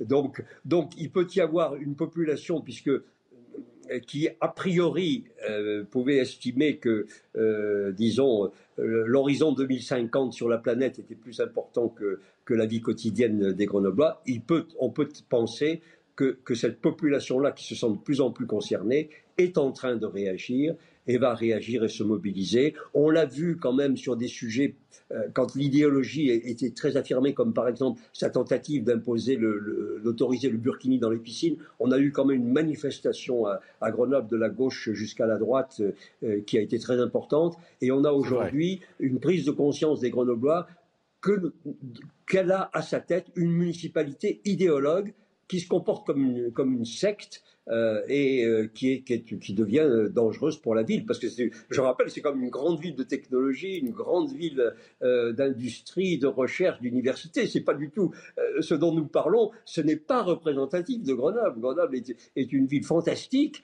et elle a un environnement politique qui lui nuit. On a, on a des forces considérables et ceux qui sont aux manettes actuellement affaiblissent les forces de la ville. On entend euh, souvent Patricia Alémonière quand on parle des Verts, on l'a entendu à l'instant dans, la bouche d'Alain euh, Carignon, secte, idéologie. Euh, ça, revient effectivement assez régulièrement pour parler de, ce parti politique. Là, pour le coup, on ne sort pas du clivage, mais bon, à qui est la faute hein? Est-ce que c'est la faute effectivement aux Verts qui font de la surenchère Je ne vais pas rentrer dans ce débat-là. Moi, ce que j'ai envie de dire, c'est que quand même, je trouve que ce parti euh, devrait s'occuper des, choses concrètes. Par exemple, on est actuellement dans l'urgence, dit-on, climatique. On est sur les forêts qui brûlent en Afrique, mm. dans le monde, etc. J'entends pas grand-chose. Hein. J'entends des choses sur le Burkini, j'entends des choses effectivement, euh, mais je les entends même sur ces questions qui sont au cœur de leur programme, en théorie, devraient être qui devraient être au cœur, de, leur programme, et eh bien là encore, je n'entends aucune proposition. Donc s'ils sont incapables de faire des, des vraies propositions concernantes pour nous tous sur des questions qui sont au cœur de leur programme, alors qu'en est-il des questions qui pour eux leur semblent périphériques? Là, ils sont que dans un jeu de rejet. La sécurité, effectivement, c'est pour euh, les fachos, c'est pour les, les réacs. Et comme vous l'avez très justement dit, Anne, eh bien, effectivement, ce tweet quand il est question de tranquillité, est totalement significatif. Alors il y a Grenoble en matière d'insécurité, mais pas seulement, euh, Dominique de, ah, de Montvalon. Toutes les villes. Il y a la responsabilité de la municipalité, mais aussi peut-être de l'État. Oui. Bah, évidemment qu'il y a une responsabilité de l'État, mais euh, le sujet a plusieurs angles d'approche et je, me permets, en tout cas pour ma part, de rester sur l'angle initial, qui n'est pas hmm. le seul, bien entendu, et sans amalgame. Et il y a un problème qui s'accentue, mais qui n'est pas nouveau chez Europe Écologie Les Verts, c'est-à-dire que vous avez en France un électorat potentiel, notamment chez les jeunes, euh, qui est sensible aux thèses écologistes. Euh, il n'y a pas que, mais c'est le, terreau de base. Et euh, ils ne sont pas représentés par un, mouvement très sectaire euh, dont le plusieurs, je ne vais pas faire d'amalgame, mais une bonne partie des dirigeants sont très sensibles aux thèses euh, d'Europe, de euh, la France insoumise. Il y a une mélanchonisation qui mhm. n'est pas nouvelle, mais qui se confirme, de mon point de vue, des, cadres d'Europe Écologie Les Verts, et qui n'est pas en adéquation ni avec les problèmes qui se posent aujourd'hui à la société française, mais d'abord, pas non plus avec ce que pensent euh, des, les électeurs qui votent pour eux. Alors, on me dirait, sur quoi je me base? Je me base sur une chose très simple qui, je reconnais, n'est pas euh, scientifique, mais euh, quand même, on finit par, par sentir les choses. Quand approche un scrutin, de façon directe, indirecte, indirecte, indirecte. J'apprends, je découvre, ou on me le dit, hein, on me dit quelquefois directement, ceux, souvent jeunes, mais pas seulement, qui votent Mélenchon. Mais ils sont aux antipodes de, ce, de, ce, de cette approche qui nie des problèmes réels. Mmh. Hein. La France ne se réduit pas aux problèmes euh, d'insécurité, mais les problèmes d'insécurité se sont aggravés et sont une réalité pour la quasi-totalité de la population. Et puis la France a envie d'hommes et de femmes qui les dirigent, qui soient ouverts, qui défendent avec conviction, avec, passion. Et, là, on, je veux dire, euh, pardon, j'y reviens, mais il y, a une dimension sectaire de ce mouvement qui me sidère. Anne Genette, une dimension sectaire. Alors je dirais que l'écologie, devrait d'abord être une science, elle nous a servi, mais ne devrait pas faire de politique. Hmm. En revanche, la politique, aujourd'hui nous le voyons, doit être écologique, doit inclure une dimension écologique. On le voit bien, un certain nombre de partis essayent de s'en emparer avec plus ou moins de succès. J'espère que nous saurons démontrer, avec les mesures que le gouvernement va mettre en avant, va mettre en avant et dans l'urgence et rapidement, que nous sommes capables de faire en politique de l'écologie au bénéfice de tous. Patricia, pour conclure, en quelques secondes avant la Alors, très rapidement, j'aimerais dire aussi ce qui serait souhaitable, c'est que les dirigeants euh, verts, on va les appeler comme ça, écolos, eh bien, ne, ne, ne gèrent pas leur, leur parole publique euh, par du buzz mm. sur les sapins, sur le Tour de France et sur le Burkini. Ils ont autre chose à faire pour leur municipalité, je pense, qu'à faire du buzz. Eh bien, dans un instant. Ça nous changerait. Euh, dans un instant, je ne sais pas si on va faire du buzz, très certainement. On va parler de la suppression de la redevance TV et du pouvoir d'achat, plus globalement des Français, là encore. Un sujet très concernant. On marque une pause. À tout de suite sur CNews.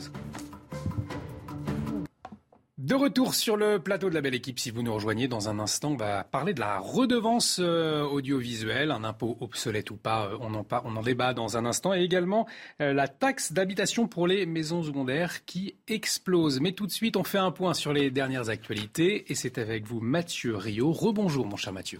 Rebonjour Olivier. Fini les courants d'air, place à la sobriété énergétique. Dans le JDD, la ministre de la Transition énergétique Agnès Pannier-Runacher veut contraindre les magasins climatisés ou chauffés à fermer leurs portes sous peine d'amende. Des villes comme Lyon, Besançon ou Paris ont déjà pris des arrêtés municipaux en ce sens. Qu'en pensent les commerçants? Réponse avec Michael Dos Santos. Voici un oubli qui pourrait coûter cher à ce magasin. Pour éviter les pertes énergétiques, le gouvernement a annoncé de futurs décrets. Le but, contraindre les magasins climatisés ou chauffés à fermer leurs portes en été ou en hiver, une mesure saluée par la plupart des commerçants. Si on peut euh, préserver euh, de, l'énergie de manière assez simple, faisons-le. Nous vendons des produits frais, donc nous mettons la clim. Si on ne ferme pas la porte, euh, la fraîcheur ne va pas protéger nos, nos, produits. Il y a un peu ce côté amende, infantilisation qui revient assez souvent sur euh, depuis la, fait, la période Covid où en fait on en peut un peu plus se faire prendre pour des gamins. Pour éviter cette surconsommation estimée à 20%, le gouvernement souhaite dans un premier temps informer les commerçants. Par la suite, il pourrait sévir avec une amende maximum de 750 euros. Reste à savoir qui appliquera cette sanction. Ma police municipale, elle, elle se consacre à la sécurité des biens et des personnes. Elle n'est pas là pour appliquer l'ensemble des décrets gouvernementaux, euh, bien évidemment, parce que sinon, vous imaginez que je n'aurais pas assez d'effectifs. Certaines villes, comme Paris ou Lyon, ont déjà pris les devants. Dès aujourd'hui, les commerçants seront contraints de fermer leurs portes pour éviter tout gaspillage énergétique. Dans la capitale, l'amende sera de 150 euros. À Carcassonne, dans l'Aude, une femme a décidé de faire justice elle-même. Elle, n'arrivait pas à faire expulser ses locataires qui ne payaient plus le loyer depuis cinq mois. Elle a profité de leur absence pour changer les serrures et vider la maison. Aujourd'hui, elle est poursuivie pour vol avec effraction. Les explications de Yann Effeli. Excédée par ses locataires qui refusent de quitter le logement, cette propriétaire décide d'utiliser la force. Quand euh, ils sont partis en congé, je suis rentré euh, dans la maison. Euh, j'ai fait changer les serrures, euh, euh, j'ai vidé la maison entièrement, entièrement. Et quand ils sont rentrés de congé, ben, ils ont appelé la police, ils ont fait un constat d'huissier, j'ai été convoqué à la police et on est en pleine procédure. Tous les biens dans la maison, Maria les a vendus. Pour l'avocate des locataires, ce sont bien ses clients qui sont victimes dans cette affaire. C'est inacceptable ce qui a été fait et totalement, c'est une justice privée qui n'a pas sa place en France. Et euh, mes locataires, n'en déplaisent, avaient un titre. La propriétaire, elle, a fait un calcul. Elle pensait perdre plus en attendant qu'en agissant. J'ai pensé à la trêve hivernale, j'ai pensé à ce qui allait se passer derrière, à l'argent que j'allais perdre surtout. Puisque ça fait déjà euh, cinq mois que c'est moi qui comble le, crédit. Et eux ne me payent pas. Donc j'ai fait un calcul et puis je me suis dit, je vais me retrouver à, entre les frais judiciaires et tout, à plus de 20 000 euros et j'étais pas prête à les perdre. Un calcul qui peut coûter cher. Si le vol avec effraction est reconnu par la justice, Maria encourt jusqu'à 7 ans d'emprisonnement et 100 000 euros d'amende. Enfin, une médaille française pour les Français au championnat du monde d'athlétisme. Kevin Meyer a décroché l'or au décathlon 5 ans après son premier sacre. Il sauve les Bleus d'un zéro pointé à deux ans des Jeux Olympiques de Paris. À 30 ans, Kevin Meyer rentre donc dans le cercle très fermé des athlètes français double champion du monde en individuel. À présent, c'est l'heure de votre chronique sport. On revoit les meilleurs moments de la dernière étape du Tour de France hier à Paris. C'est avec Saïd Hamda.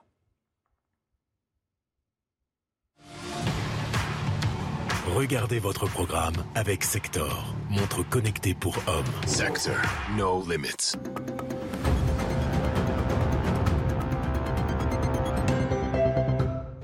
Paris a sacré un nouveau roi. Après trois semaines de course, Jonas Vingegaard a remporté son premier Tour de France et laissé la dernière victoire d'étape à Jasper Philipsen. À peine le temps de boire le champagne pour la Jumbo-Visma que Wood van Aert s'amuse avec Tadej Pogacar. Une attaque dès le kilomètre zéro qui force Jonas Vingegaard à réagir. Tout le monde l'aura compris, la blague a fonctionné et ces trois-là peuvent s'offrir un bain de foule en trio. Mais cette dernière étape n'est pas qu'une parade. Arrivé sur les Champs-Élysées, une échappée se forme avec notamment deux coureurs de la Groupama FDJ, Antoine Duchesne et Olivier Legac. Pas de quoi contrecarrer les plans des équipes de sprinteurs, sauf si Filippo Ganna et Tadej Pogacar s'y mettent. Cette fois, c'est sérieux à 6 km de l'arrivée. Mais le sprint est inévitable. Sans Wood van Aert, le tenant du titre resté en queue de peloton, le plus fort s'appelle Jasper Philipsen. Deuxième victoire d'étape sur ce tour pour le Belge. Et sûrement la plus belle. Vous avez regardé votre programme avec Sector, montre connectée pour hommes. Sector, no limits. Le prochain point sur l'actualité de Mathieu Rio, ce sera à 15h30. Et on va parler euh, pouvoir d'achat euh, à présent. Les députés ont voté la suppression de la redevance audiovisuelle, euh, redevance de 138 euros qui rapporte actuellement un peu plus de 3 milliards d'euros net par an. Les précisions d'Arthur Muriot, on en parle ensuite. En France, chaque année, 27 millions de foyers payaient la redevance audiovisuelle pour un montant de 138 euros par an, soit au total 3,7 milliards d'euros par an qui permettaient de financer à hauteur de 89% le service public audiovisuel. Le reste, les 11% qui représentaient 400 millions euh, d'euros, eh bien, ils étaient financés par d'autres sources de revenus comme la publicité. Mais alors, avec la suppression de la redevance audiovisuelle, comment va désormais être financé le service public audiovisuel? Eh bien, c'est grâce à une fraction de la TVA qui va être directement dédiée à son financement. Le Parlement devrait euh, voter chaque année une part de TVA affectée à cela, mais il y aura de nouvelles discussions à l'Assemblée nationale pour apporter des précisions concernant ce nouveau mode de financement, mais que l'on soit pour ou contre la suppression de la redevance, ce que l'on peut admettre, c'est qu'elle n'était plus en adéquation avec notre temps. On paye ce montant quand on possède un téléviseur ou un dispositif assimilé comme un lecteur DVD ou un vidéoprojecteur. Mais aujourd'hui, les habitudes ont changé. On regarde la télévision via son smartphone ou via son ordinateur et elle n'était pas prise en compte dans la redevance audiovisuelle. Alors, ces 138 euros qui vont revenir dans la poche des Français, c'est une bonne chose selon vous, face à un impôt obsolète, au, au fond, Anne Genette oui, c'était un impôt qui était devenu obsolète par rapport à l'usage que nous avons des écrans, puisque nous n'avons plus seulement un écran fixe à la maison, mais toutes sortes d'écrans, nos téléphones, des tablettes. Également, il faut penser aux professionnels qui ont également des écrans de télévision chez les loueurs de meublés ou dans les, dans les hôtels. Et tout ça, cette taxe était adossée à une taxe qui disparaît, qui est la taxe d'habitation. Donc le coût de, de prélèvement des 138 euros par 27 millions de foyers, non seulement ne correspondait pas à l'usage qu'on avait des écrans, mais en plus coûtait terriblement cher. Donc il fallait trouver un autre mode de financement. Il fallait vraiment abandonner le prélèvement. Et ce qui permet, dans le même coup, du même coup, de supprimer une taxe supplémentaire. Je rappelle que nous sommes le pays champion des taxes et que le président a toujours dit qu'il voulait réduire le nombre de taxes auxquelles nous sommes soumis. Donc c'est une excellente chose, ce qui n'empêche pas, par ailleurs, de devoir évidemment financer l'audiovisuel public. Et je voudrais souligner d'ailleurs que nous avons un audiovisuel public de grande qualité. Moi qui voyage beaucoup et qui habite dans un certain nombre de pays assez différents, nous avons la chance d'avoir un audiovisuel public de grande qualité et, je veux souligner, indépendant. Ça, c'est, je crois que nous écoutons tous euh, certaines des radios du service public ou télévision. Nous pouvons tous le constater qu'ils ont une forme d'indépendance qui peut d'ailleurs ne pas convenir à certains, convenir à d'autres. Mais il y a une forme d'indépendance, en tout cas indépendant du gouvernement, et c'est important de le souligner. Donc il y aura ce financement indépendant par un fléchage de la TVA et qui garantira de toute façon l'indépendance de l'audiovisuel public ne dépend pas du mode de financement. Alors, on, va voir justement euh, ce qu'en pensent les, les Français. Tout de suite, on leur a posé la question. Regardez.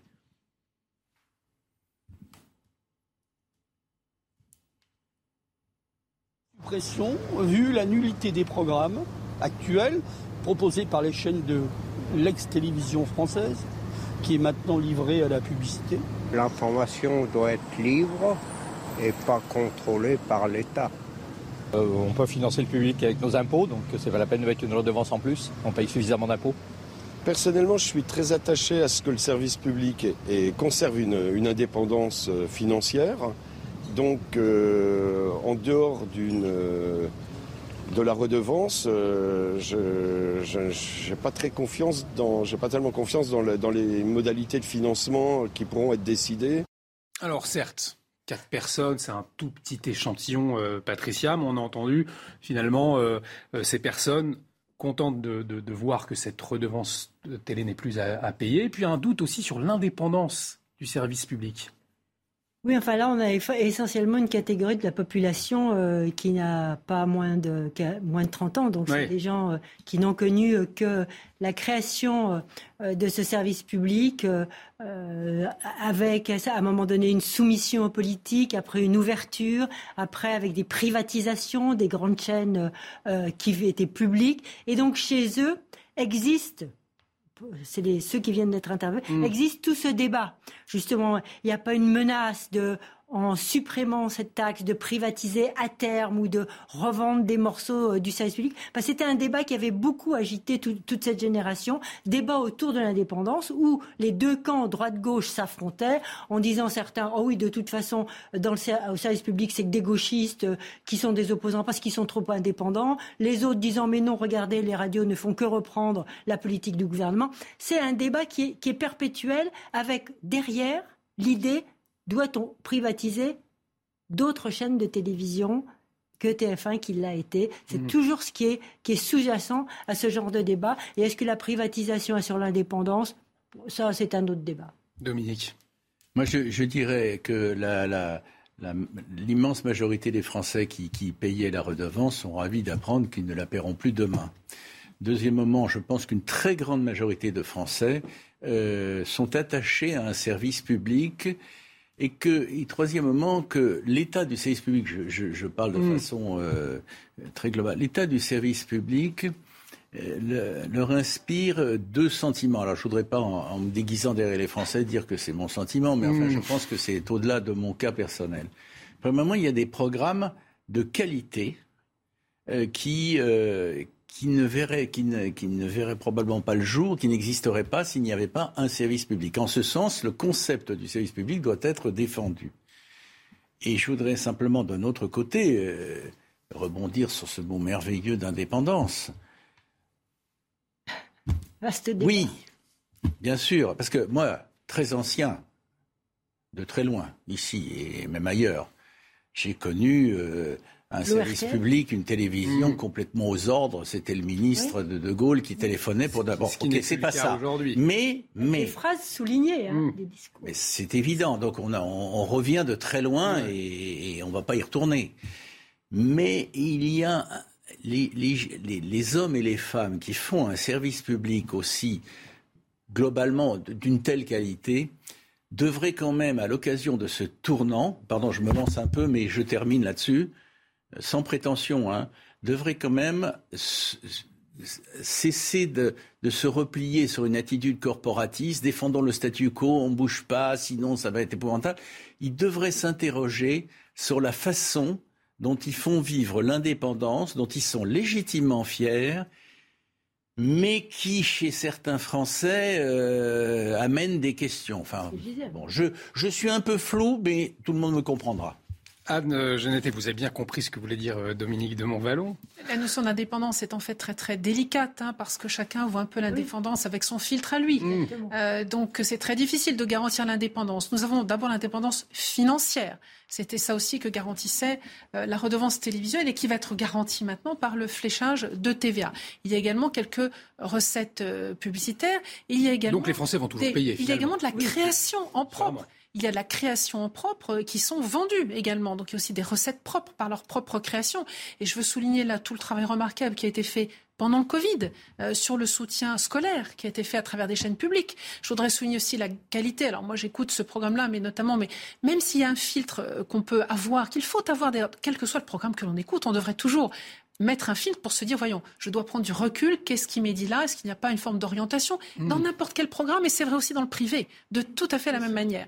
Donc nous devons toujours regarder les programmes ou les écouter avec un œil critique. Moi, je salue, je vois saluer ici la qualité des programmes de chaînes comme France 5. Ce sont celles que je regarde le plus, donc sans hmm. aucun mot négatif pour les autres. Mais euh, France 5 comme euh, France Culture, euh, Arte, qui est une, bon, la chaîne franco-allemande, mais, mais, aussi financée par service public. Voilà. Et puis avec un petit regret, c'est que l'entité France Média monde qu'on oublie souvent, qui diffuse, qui porte la voix de la France à l'étranger, qui, je trouve, à mon sens, est insuffisamment financé. Et c'est encore une fois la voix de la France dans le monde. Et je regrette que les chaînes publiques françaises soient accessibles dans beaucoup des pays dans lesquels je suis, dans ma zone Asie-Océanie, soient accessibles sur abonnement payant, là où la BBC, les Américaines, les Britanniques, les Japonaises ou les, euh, les, euh, celles du Golfe sont euh, accessibles mhm. gratuitement. Donc là, une question à se poser. J'aimerais que le service public français soit également accessible gratuitement à l'étranger. Alors, le service public, si indépendant que ça, euh, on va écouter les différentes réactions politiques justement à ce sujet. Écoutez. Vous voyez bien que euh, pense que cette affaire euh, est quand même une grosse arnaque. Donc soit ils ne vont pas donner à un moment donné ces 3,7 milliards d'euros au service public audiovisuel et ils nous mentent, ils sont bien en train d'organiser la casse du service public, ou alors ils mentent aux Français sur le pouvoir d'achat et ce qu'on vous enlève de la main droite, on va vous le reprendre de la main gauche quelle hypocrisie de dire on supprime la TVA, on continue de financer le service public et donc ce sera pris euh, sous une autre forme euh, fiscale. Au final, on vous prend dans la main gauche ce qu'on vous a euh, rendu dans la main droite. Tout ça n'a pas de sens. Il faut être très clair. le gouvernement a choisi le pire de l'entre-deux les Français ne feront pas d'économie et sa mainmise sur le service public sera plus grande. Je crois qu'on n'y a rien gagné. Euh, le fait est que dans tous les pays où on a supprimé une redevance affectée, ça se traduit par euh, à assez court terme, assez rapidement, une baisse de ces budgets. Nous avons mis, nous les Républicains, cette idée sur la table de, la publicité sur Internet euh, qui profite aujourd'hui assez peu aux Français, qui profite surtout à des grandes entreprises étrangères. Parce qu'on va revenir à la base. La raison de cette suppression, c'est pour que cet argent puisse revenir dans la poche des Français. Mais finalement, les Français vont toujours payer. Vous l'expliquiez euh, via, via la TVA. Donc, euh, est-ce que c'est vraiment un gain euh, Oui, mais pas en plus. Ça, ça, ça, ne va pas vous être enlevé de votre porte-monnaie, de votre hmm. porte-monnaie tous les mois. C'est actuellement ce que nous payons déjà à travers notamment la TVA que nous pourrons financer le service public. Et n'oublions pas que la TVA est assise sur un certain nombre de produits et services que nous voulons voir croître à travers notamment la création de richesses et la création notamment d'emplois qui vont permettre d'avoir plus de produits, plus de services et donc plus de recettes pour l'État. Donc, ce n'est pas des impôts supplémentaires Certainement pas. Nous avons toujours dit non aux impôts supplémentaires. Et toujours avec cette équation délicate qui est de maîtriser la dette hein, à 5% mmh. euh, de la richesse nationale euh, à la fin du quinquennat. Donc il faut être rigoureux, pas d'impôts supplémentaires, on ne prend pas d'argent en plus aux Français et on assure le financement du service public. Dominique on, voit au travers des, sans surprise, au travers des réactions des, hommes et femmes politiques, les quelques-uns que vous nous avez fait entendre, que ce sujet, ça a toujours été le cas, est un sujet absolument passionnel, qui peut déraper. Mais voilà, le choix qui a été fait est un choix intéressant. En tout cas, le vœu que je, personnellement, alors je, le dis peut-être pas comme journaliste, comme citoyen. Le vœu que je formulerai est le suivant. Je souhaiterais que la défense du service public soit le fait de tous, et ce n'est pas une naïveté de ma part de le dire, et que ne soit pas, et que la défense du service public ne soit pas la chose de la gauche. Voilà. Hein, mm. Comme s'il n'y avait que la gauche qui était capable euh, de se battre pour ça. Après, il faut chercher les raisons. Euh, non, c'est pas possible. Il faut que ce soit qu'il y ait une mutation. C'est un, un bien collectif de, de l'ensemble des Français. Voilà. Ça devrait l'être. C'est vrai qu'on entend aussi euh, régulièrement, euh, Patricia, euh, des gens dénoncer le service public comme étant trop à gauche. Aussi, on l'entend, c'est une réalité. je dis, c'est un vieux débat mm. sur et chacun voit en fait midi devant à 14 h Enfin, je veux dire, voit en fonction de son filtre personnel, analyse effectivement le, service public et, et, les programmes qui y sont donnés. Mais je suis d'accord avec vous, le service public, il faut aujourd'hui, je crois aussi, définir ce qu'il veut. C'est-à-dire que là, on redonne de l'argent aux Français. Les Français, 138 euros, c'est toujours bon à prendre. On espère qu'ils vont acheter plus de smartphones ou d'écrans à terme mm. ou de je ne sais quel autre projet, euh, produit connecté pour qu'ils financent le service public. Parce que le financement du service public, à terme, c'est bien que les Français consomment plus de produits qui vont permettre de le financer. On est bien d'accord, sinon euh, ça revient à, à appauvrir l'État. Donc il faut que les Français consomment plus de certains produits. Mais je crois que à la base de toute cette réflexion qui doit avoir lieu aujourd'hui, c'est qu'est-ce que c'est que le, service public? Est-ce que c'est une copie du privé sur le plan de la rentabilité? Est-ce que c'est autre chose? Qu'est-ce que c'est? Sûrement pas, mais Néanmoins, la question, il faut la, poser. la question se pose parce qu'elle se pose beaucoup en conseil d'administration au sein du, secteur du service public. Est-ce que le service public quel type de programme il offre effectivement? Enfin, il y a une vraie hmm. réflexion et, et je pense qu'elle est autant à mener sur son financement, acheter, consommer à l'avenir que sur son programme. En tout cas, 138 euros dans la poche des Français, c'était ça aussi le message envoyé. Euh, une baisse euh, du prix à la pompe euh, également pour le pouvoir d'achat des Français, là encore. on le voyait au début, c'était plus des mesures ciblées pour les populations les plus en difficulté, les plus pauvres. Aujourd'hui, avec cette redevance et le prix à la pompe, finalement, c'est tout le monde qui en bénéficie. C'est ce que c'est un changement de cap euh, du gouvernement C'est aussi une forme de, pragmatisme, car euh, les mesures ciblées, si elles ont euh, philosophiquement, c'est vraiment ce vers quoi nous souhaiterions tendre le plus souvent possible. mais derrière, il y a la réalité. Euh, à laquelle nous nous heurtons, qui est comment mettre en place ces chèques, par exemple carburant, euh, comment collectons-nous les informations pour savoir que ce sont ou des gros rouleurs ou des personnes vulnérables. Tout ceci était assez compliqué. Or, nous sommes dans l'urgence et nous ne pouvons pas dire, écoutez, nous mettrons en œuvre la, mesure dans X temps parce qu'il nous faut du temps pour euh, savoir comment la mettre en œuvre. Il fallait pouvoir agir vite et je pense que les, en ce sens, les deux mesures, la ristourne du gouvernement de 30 centimes d'euros à laquelle s'agite la ristourne d'un grand pétrolier de 20 centimes nous permettra d'arriver à ce litre de carburant à 1,50€ qui permet d'amortir l'inflation, euh, le, coût de l'énergie, de manière assez spectaculaire. Je rappelle que la France a le taux d'inflation sur un an en juin 2021, en 2022, pardon, euh, qui était l'un des plus bas d'Europe. On a des pics en Europe qui vont jusqu'à 20% dans les pays baltes et la moyenne européenne frise maintenant les 10%.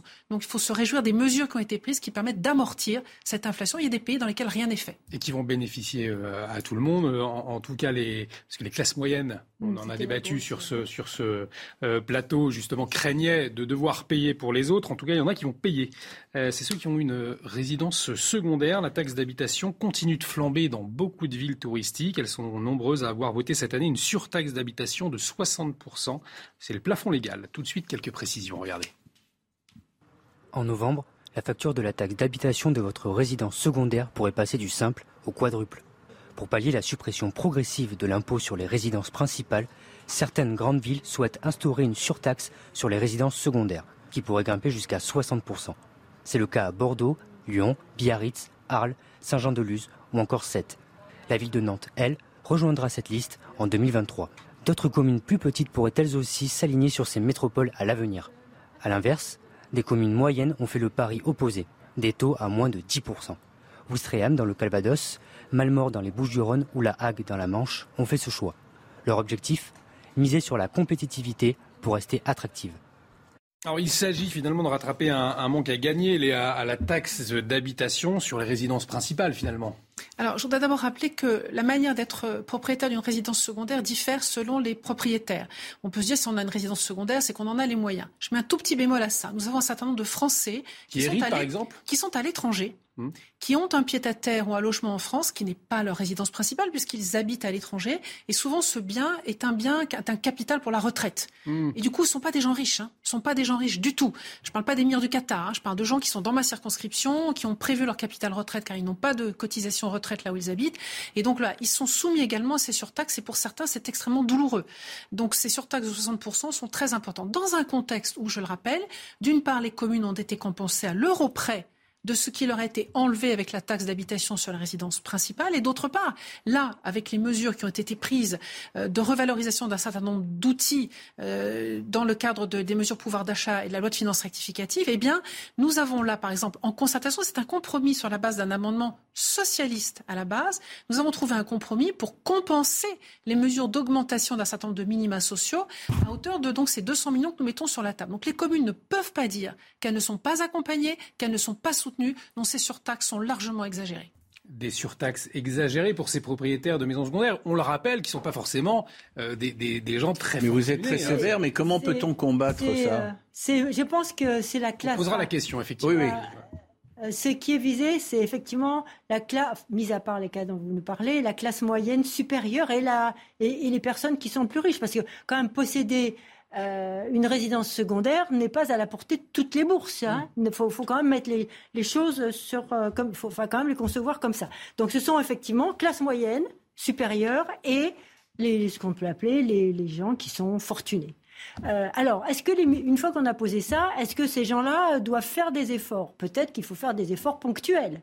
Euh, mais quand on arrive à 60% d'augmentation, moi j'aimerais comprendre qu'est-ce qui justifie dans les communes un tel chiffre. Demandons de la transparence. Pourquoi vous taxez 60% de plus Avec ça, qu'allez-vous faire que vous mmh. n'auriez pas fait avant? Enfin, je veux dire, on est dans une période où il doit y avoir un peu de la transparence eh bien, ayant de la transparence, comment font les petites communes? Comment font celles qui augmentent à 10% ou 20% Je veux dire, il y, y, a des choses, si les communes veulent attirer du monde, bon, eh bien, peut-être, euh, à ma foi, c'est celles qui augmentent à 60, peut-être veulent-elles rejeter la population qui vient consommer chez elle, puisque c'est cette population qui consomme. Les plus riches, les plus fortunés, la classe moyenne supérieure. Alors comment s'opposer euh, à, cette hausse de, de ça, Je voudrais rebondir quand même sur ce que vient de dire Patricia, c'est-à-dire que ce qui domine en tout domaine, on parlait, euh, c'est un tout autre sujet, des décisions de justice hier, mais je reste sur ce dont nous parlons là, mm. c'est l'opacité qui entoure un certain nombre de décisions. Qu'on nous explique effectivement, euh, cas par cas, euh, sur la base de quelle, de quelle analyse et dans quel but euh, transitoire ou durable quel projet Sur la base de quel projet Quelle analyse au départ Quel projet et, et, quelle estime dans les communes Quelle estimation fait-on des conséquences d'une augmentation pareille? Il ne s'agit pas de plaider pour X ou Y, mais c'est quand même troublant. Hein. C'est quand même troublant. Alors je vous pose la question, c'est comment fait-on? Parce que vous avez été sévère dans votre analyse, euh, vous pourrez le partager comme citoyen, peu importe. Mais comment fait-on euh, si une commune a pris une décision euh, ah, C'est moralement que vous leur dites c'est pas bien? Anne, Anne, je notais pour conclure, vous avez 20 secondes. Je, crois, je crois ça, mais à vérifier que le montant maximum de hausse à 60% est fixé par le législateur. Donc c'est peut-être là. C'est le plafond légal, effectivement. On va Merci. Faire, travailler avec le législateur. merci, on va vérifier tout ça. Merci en tout cas à tous les trois. Merci Patricia Limonière, merci Anne Genetet d'avoir été avec nous pour cette première partie de la belle épique. La belle équipe, Dominique de Montvalon, vous restez avec nous. On se retrouve dans un instant, on va parler des, états généraux de la justice. Éric Dupont-Moretti euh, qui rencontre euh, les forces de l'ordre cet après-midi en présence de Gérald Darmanin. Alors à quoi ça va servir? Eh bien, on en parle, on en débat dans un instant. Restez avec nous sur CNews. Et de retour sur le plateau de la belle équipe pour cette deuxième partie, toujours avec vous Dominique de Montvalon. Euh, merci d'être resté pour cette deuxième heure et demie. Et on accueille Alexis Bachelet, adjoint Europe Écologie et Vert euh, au maire de Colombes. Bonjour. En face de vous, euh, David Xavier Vess, premier adjoint au maire LR de Levallois. Euh, merci d'être euh, avec nous. On va parler dans un instant des états généraux de la justice. Éric Dupont-Moretti, le, le, garde des Sceaux, rencontre les forces de l'ordre en, présence de Gérald Darmanin dans un instant. On va y revenir, mais tout de suite, le rappel des titres avec vous, Mathieu Rio. Le feu de l'Andiras au sud de Bordeaux est désormais fixé. C'est ce qu'a annoncé la préfète de Gironde ce matin. L'incendie a ravagé 13 800 hectares de forêt depuis le 12 juillet. Il n'est cependant pas encore éteint et les pompiers redoutent de nouveaux départs de feu. Le second brasier à la thèse de bûche avait été déclaré fixé samedi. La France s'oppose à la proposition de la Commission européenne de réduire de 15% la consommation de gaz dans chaque pays. Paris ne veut pas un objectif uniforme, mais des objectifs adaptés aux réalités de chacun. La France est bien approvisionnée en gaz car elle dépend peu de la Russie, contrairement à l'Allemagne. Si notre pays réduit sa consommation, elle dégagerait alors des volumes pour les pays voisins, mais cette capacité d'exportation serait limitée par la taille des gazoducs existants. L'Ukraine ne pourra pas accueillir la prochaine édition de l'Eurovision, malgré la victoire cette année du groupe Kalush Orchestra. Les conditions de sécurité ne sont pas réunies dans ce pays en guerre. Un accord a été trouvé. La BBC organisera le concours au Royaume-Uni dans une édition qui mettra l'Ukraine en vedette.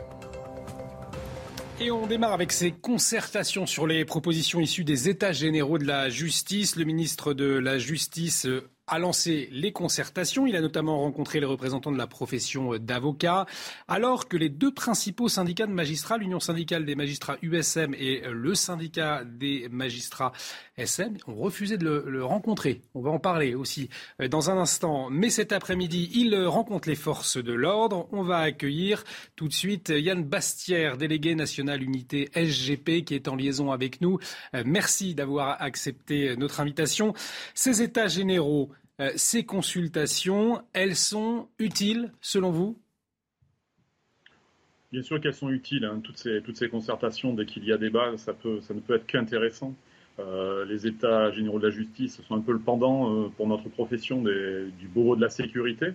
Et sur certains points, bien entendu, police et justice doivent se, se, retrouver, et notamment sur toute la, toute la partie investigation et judiciaire de la police nationale. Alors justement, Eric Dupont-Moretti, je le disais, rencontre euh, les représentants des, forces de l'ordre, police, gendarmerie, euh, euh, notamment cet après-midi. Qu'est-ce que vous attendez de cette rencontre?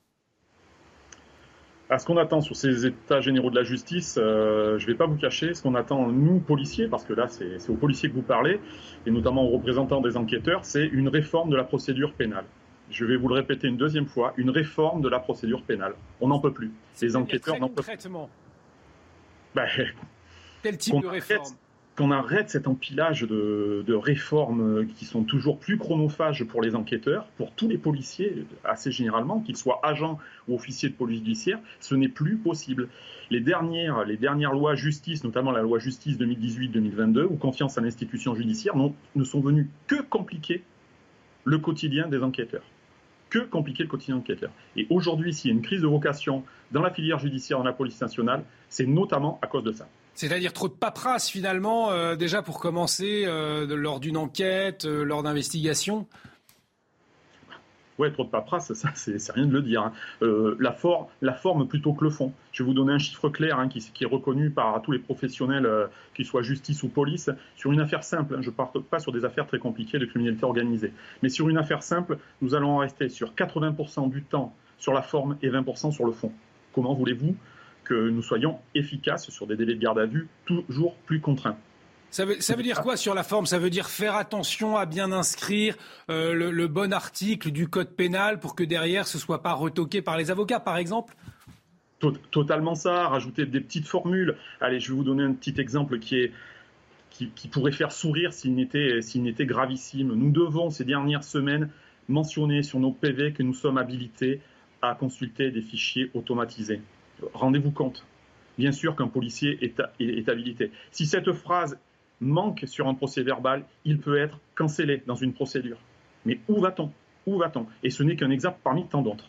Yann Bastière, vous restez avec nous, vous intervenez quand vous voulez, euh, bien évidemment. On va faire réagir nos invités en plateau sur ce que vous venez de dire. On a entendu euh, des procédures beaucoup trop lourdes. Euh, c'est ce que dénoncent déjà les, policiers avant ces états généraux de la justice, avec des, formules, avec. Mais depuis des années, depuis des années, le vrai problème, c'est que tout le temps que passent les policiers à faire des papiers finalement qui ne servent que les avocats de, délinquants, hein, qui permettent simplement de mettre à mal des, des, investigations, des investigations. Tout ce temps-là, c'est du temps perdu.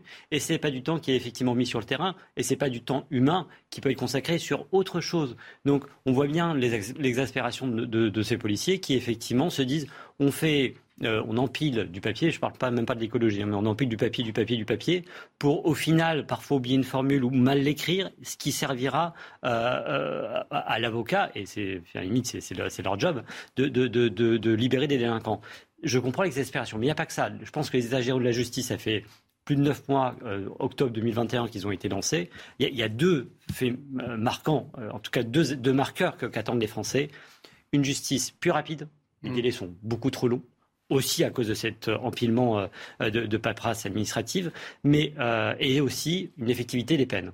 Alors si on n'a pas des, places de prison suffisamment disponibles, euh, allons plutôt sur, sur les amendes, mais, mais qu'on ait une effectivité de la peine et pas des peines qui soient euh, à 3 ans, 4 ans, effectuées 3 ou 4 ans après, que ce soit pour les primo-délinquants avec des tiges, parce que ça peut être tout à fait formateur, ou des amendes, mais frapper au porte-monnaie plutôt que d'avoir des peines qui ne sont pas effectives et qui finalement euh, discréditent aussi toute l'institution judiciaire et euh, le travail de ces policiers. Yann Bassière, c'est aussi cela que vous demandez effectivement lors de ces, consultations avec le, garde des Sceaux, c'est une justice qui agit plus vite ça, c'est surtout une, une réponse qu'attendent les victimes bien entendu. Hmm. Nous sommes l'interface entre la justice et les victimes, nous, officiers de police judiciaire, nous, enquêteurs.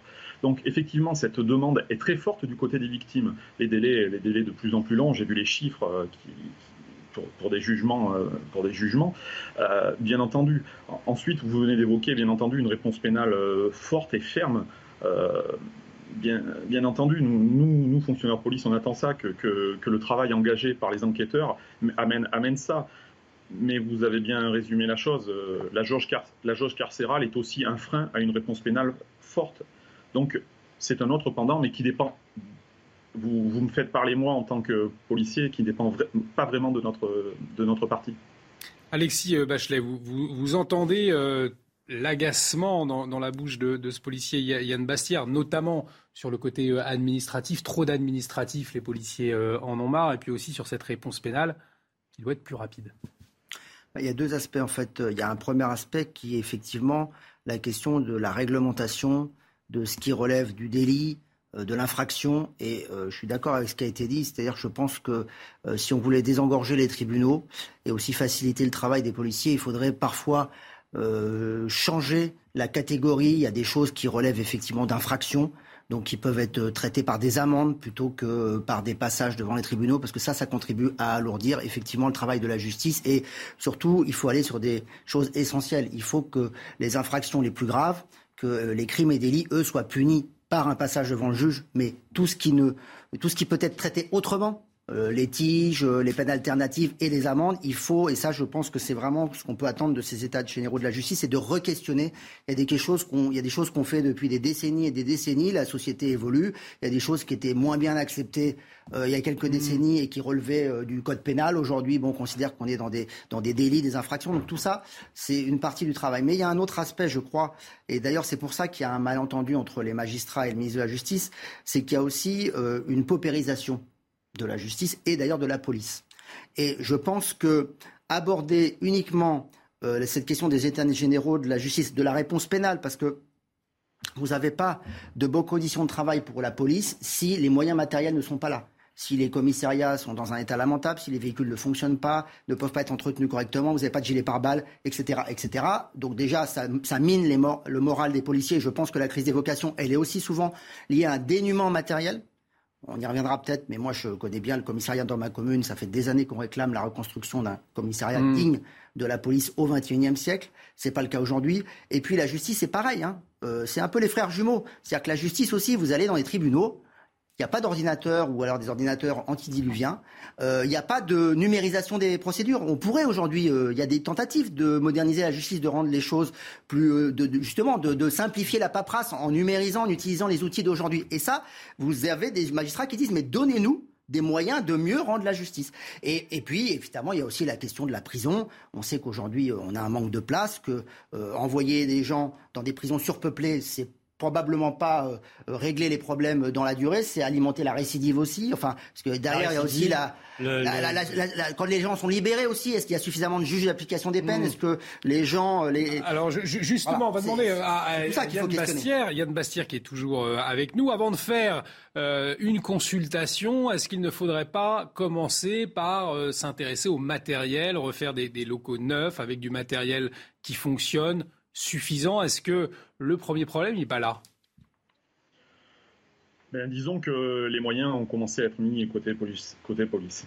Euh, j'entendais parler d'une paupérisation, euh, bien entendu, sur l'immobilier. Il y a encore de gros travaux. Et j'entends bien sur, euh, sur la commune de Colombes, je, veux bien vous croire, je ne connais pas, mais des, moyens sont mis en place. On a des véhicules qui commencent, le parc commence à être, à être remis à niveau. Donc là, il y, a, du léger mieux. Mais je veux, je veux revenir sur ce que vous évoquiez, notamment sur la paperasse, sur la numérisation mais c'est symptomatique de notre institution.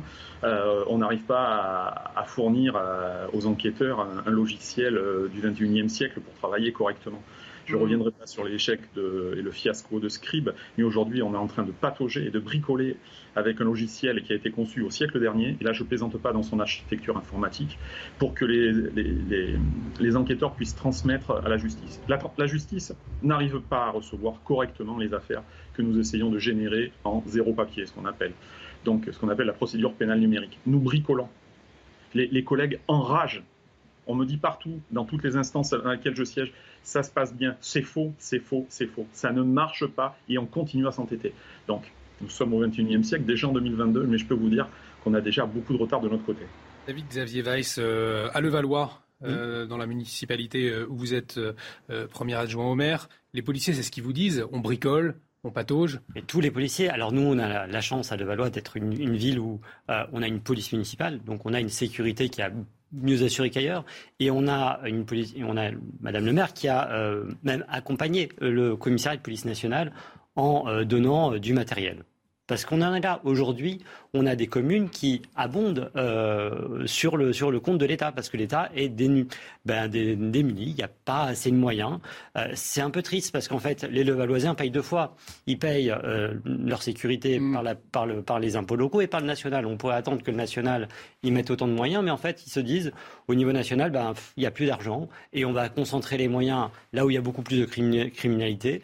Et c'est dommage, parce que on, désespère tous, que ce soit élus locaux, euh, les victimes se disent où est la justice en France et où est la police quand euh, on arrive dans des commissariats qui sont effectivement mal entretenus, peu entretenus, alors peut-être pas à Levallois, mais je sais que dans Paris, en plein cœur de Paris, moi il m'est arrivé de déposer plainte dans le commissariat et je ne veux pas leur faire de, mauvais, de mais dans le deuxième arrondissement, c'est une catastrophe. Euh, enfin, c'est un état de délabrement qui fait honte. On est la cinquième puissance mondiale, sixième puissance mondiale, et on a des commissariats où euh, bah, on, fait du rafistolage. On est quasiment à l'ère du Minitel. Alors que c'est donc ces concertations sur les euh, propositions issues des, États généraux du rapport Sauvet de la, justice, très critique d'ailleurs, euh, Dominique de Montvalon, il y a eu un sondage sur ce que pensaient les Français de leur justice. Vous le voyez à, l'antenne, eh bien une large majorité, 73%, estiment que l'institution judiciaire fonctionne mal un chiffre qui n'a jamais été aussi eu depuis 60 ans. C'est un, un, sondage IFOP pour le, le JDD. Comment est-ce que vous l'expliquez? Est-ce que ça vous étonne, Dominique de Montvalon? Bon, un, ça ne m'étonne pas du tout. À la limite, mais je fais de la provoque, 78%, euh, j'aurais imaginé que ça pourrait être 85%. Enfin, je veux dire, il y, a, il y a un sentiment euh, d'insatisfaction, et le mot est extrêmement faible, qui a gagné euh, l'ensemble des Français. Alors d'abord les acteurs, les policiers, les juges, euh, il faudrait distinguer, mais je parle globalement, et euh, je ne suis pas du tout donc étonné. La deuxième chose, c'est que très clairement, il s'agit d'une crise qui vient de très loin. La, la, justice et dans une certaine mesure la police, je, distingue un peu, c'est peut-être très prétentieux de ma part, mais je distingue un peu parce que la police peut-être ses problèmes insuffisamment, mais ont quand même été pris en compte depuis quelques années un peu plus. Mais la justice est spectaculaire. C'est la parente pauvre de, de, la vie politique française. Euh, regardez quel, est, quel en est, le, quel, quel est euh, le, budget qui lui est consacré. Regardez euh, ce qui est hmm. raconté. D'ailleurs, sur, sur votre plateau, regardez ce qui est raconté. C'était, c'est, c'est affolant. C'est, c'est, c'est pas pour dédouaner l'actuel exécutif, on verra ce que dit le garde de Sceaux tout à l'heure, mm. mais, mais il y a une responsabilité collective. Comment ça se fait Comment ça se fait qu'on ait laissé se dégrader à ce point-là à un lieu clé euh, de la République? Et voyez ce chiffre, Yann Bastière. Les sondés sont 65% à estimer que les juges ne sont pas assez sévères. Euh, un chiffre qui est plus élevé hein, chez les sympathisants de, de la droite, 82%, droite radicale. Euh, pourtant, en croire Éric Dupont-Moretti, il y a une hausse des peines de, prison. On va écouter Éric Dupont-Moretti, puis vous réagissez ensuite, Yann Bastière. En 2000, le taux des peines fermes prononcées était de 28%. toutes les peines prononcées, 28%. En 2021, il est de 36%. C'est une hausse de presque 30% des peines fermes dans les condamnations.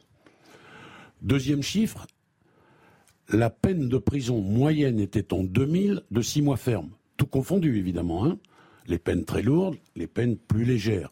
6 mois ferme en 2000, 9,6 mois en 2021. Un dernier chiffre, entre 2021 euh, et 2022, la durée moyenne d'emprisonnement a augmenté de 11%.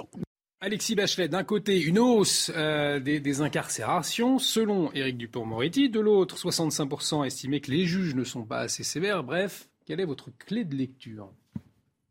Bah, Ma clé de lecture, c'est que de toute façon, euh, il y a toujours un, décalage entre le ressenti euh, des Français et la réalité éventuellement des données. J'espère que le ministre de la Justice, garde des Sceaux, il a donné les, données sourcées et qu'il est capable d'apporter la démonstration euh, de, euh, de l'effectivité euh, de l'augmentation des durées de peine, du, taux d'incarcération, etc. pour autant, je pense que le malaise des Français par rapport à la justice, il est global. Il n'est pas uniquement par rapport au manque de fermeté. Je pense que c'est plus le sentiment du manque d'application des peines. Mmh. C'est-à-dire que euh, on a euh, souvent euh, des gens qui, effectivement, eh bien, même pour des délits relativement graves, évitent la prison. Et il y a aussi quelques cas, souvent de, de multirécidivistes, qui, euh, et ça, c'est vrai, euh, c'est une source d'incompréhension, euh, bah, finalement réussissent à éviter la prison ou des condamnations lourdes alors qu'ils ont déjà des casiers judiciaires et que finalement il y a une incompréhension entre le parcours de certains délinquants. Alors évidemment, on ne peut pas faire des généralités, on parle bien de, délinquants endurcis, mais souvent il y a des affaires qui sont médiatisées, c'est souvent celles-là et c'est celles qui frappent l'opinion et l'opinion se dit mais quand même euh, ces gens-là ils ont été plusieurs fois arrêtés, plusieurs fois condamnés et finalement euh, malgré un parcours euh, délinquant un peu lourd, bien les, peines apparaissent légères, voilà ou, en tout cas les condamnations parce qu'il y, a les condamnations et puis après il y a aussi la question des remises de peine. Il y a eu aussi rappelez-vous quelques affaires très médiatisées où des gens euh, à qui on a accordé des remises de peine repartent commettre même parfois des crimes de sang. Et là, évidemment, pour l'opinion, ça paraît scandaleux. On dit comment on a pu relâcher eh un ben, criminel qui, quelques mois après, retourne dans la, dans la violence et dans le crime? David Xavier Weiss, justement, la faute à qui? La faute au manque de place de, prison, on en parle beaucoup, alors à une justice trop laxiste, une justice idéologue. Un peu les deux, je pense. En quelques secondes pour conclure sur ce dossier. Euh, on, a, on a de toute façon 15% des, des, places de prison qui sont occupées par des, par des binationaux. Déjà, faisons de la place. On a 20% des, places de prison qui sont aussi occupées par des, par des personnes qui, sont, qui devraient avoir leur place en hôpital psy. Mmh. Là aussi, euh, on a fermé des, des places d'HP, on les transfère à l'hôpital là aussi, il y a des réponses à avoir, mais des réponses beaucoup plus larges que, les problèmes de la justice. En HP, il faut, euh, il faut rouvrir des lits. Alors, la prison, on va en parler justement euh, tout à l'heure, mais on parlera avant des JO euh, de Paris. Est-ce que la France est prête? On vous posera la question dans un instant. On marque une pub à tout de suite sur CNews. De retour sur le plateau de la belle équipe, si vous nous rejoignez, la France est-elle prête à accueillir les JO de 2024 On va en, débattre dans un instant, toujours euh, avec vous Yann Bastière, euh, Dominique de Montvalon et euh, David Xavier Weiss autour de ce plateau. Mais avant, on fait un point sur les dernières actualités et c'est avec vous, mon cher Mathieu Rioux. Bonjour Olivier. On fait d'abord le point sur les feux en Gironde. Les deux énormes incendies sont désormais fixés. Après celui de la Thèse de Bûche, c'est au tour de celui de l'Andiras. Ils avaient ravagé 20 800 hectares pendant 12 jours, entraînant l'évacuation de 36 000 personnes. Écoutez la préfète de Gironde. Je suis en mesure de vous annoncer, après une nouvelle évaluation par le SDIS 33, que le feu de l'Andiras est désormais fixé tout comme celui de la Teste de Bûche depuis samedi. Tous les habitants encore évacués vont donc pouvoir regagner leur domicile. Ces feux sont fixés. Ils ne sont pas pour autant éteints. Cela signifie qu'il n'y a plus de foyers actifs grâce à l'action des pompiers, mais les risques de nouveaux départs ne sont pas pour autant écartés. Et ces feux ont évidemment un impact sur l'activité euh, touristique. Partons à Villandreau, près de Landiras. Ce petit village touristique a dû fermer et être évacué aux dépens des commerçants et des professionnels du tourisme. Le reportage de Solène Boulan, Marine Sabourin et Thibault Marcheteau. Les scènes de vie reprennent dans ce petit village de 1000 habitants après son évacuation la semaine dernière. Dans ce restaurant, la propriétaire affirme que son établissement s'est vidé de moitié depuis le début des incendies et n'est pas très optimiste quant à la suite de la saison.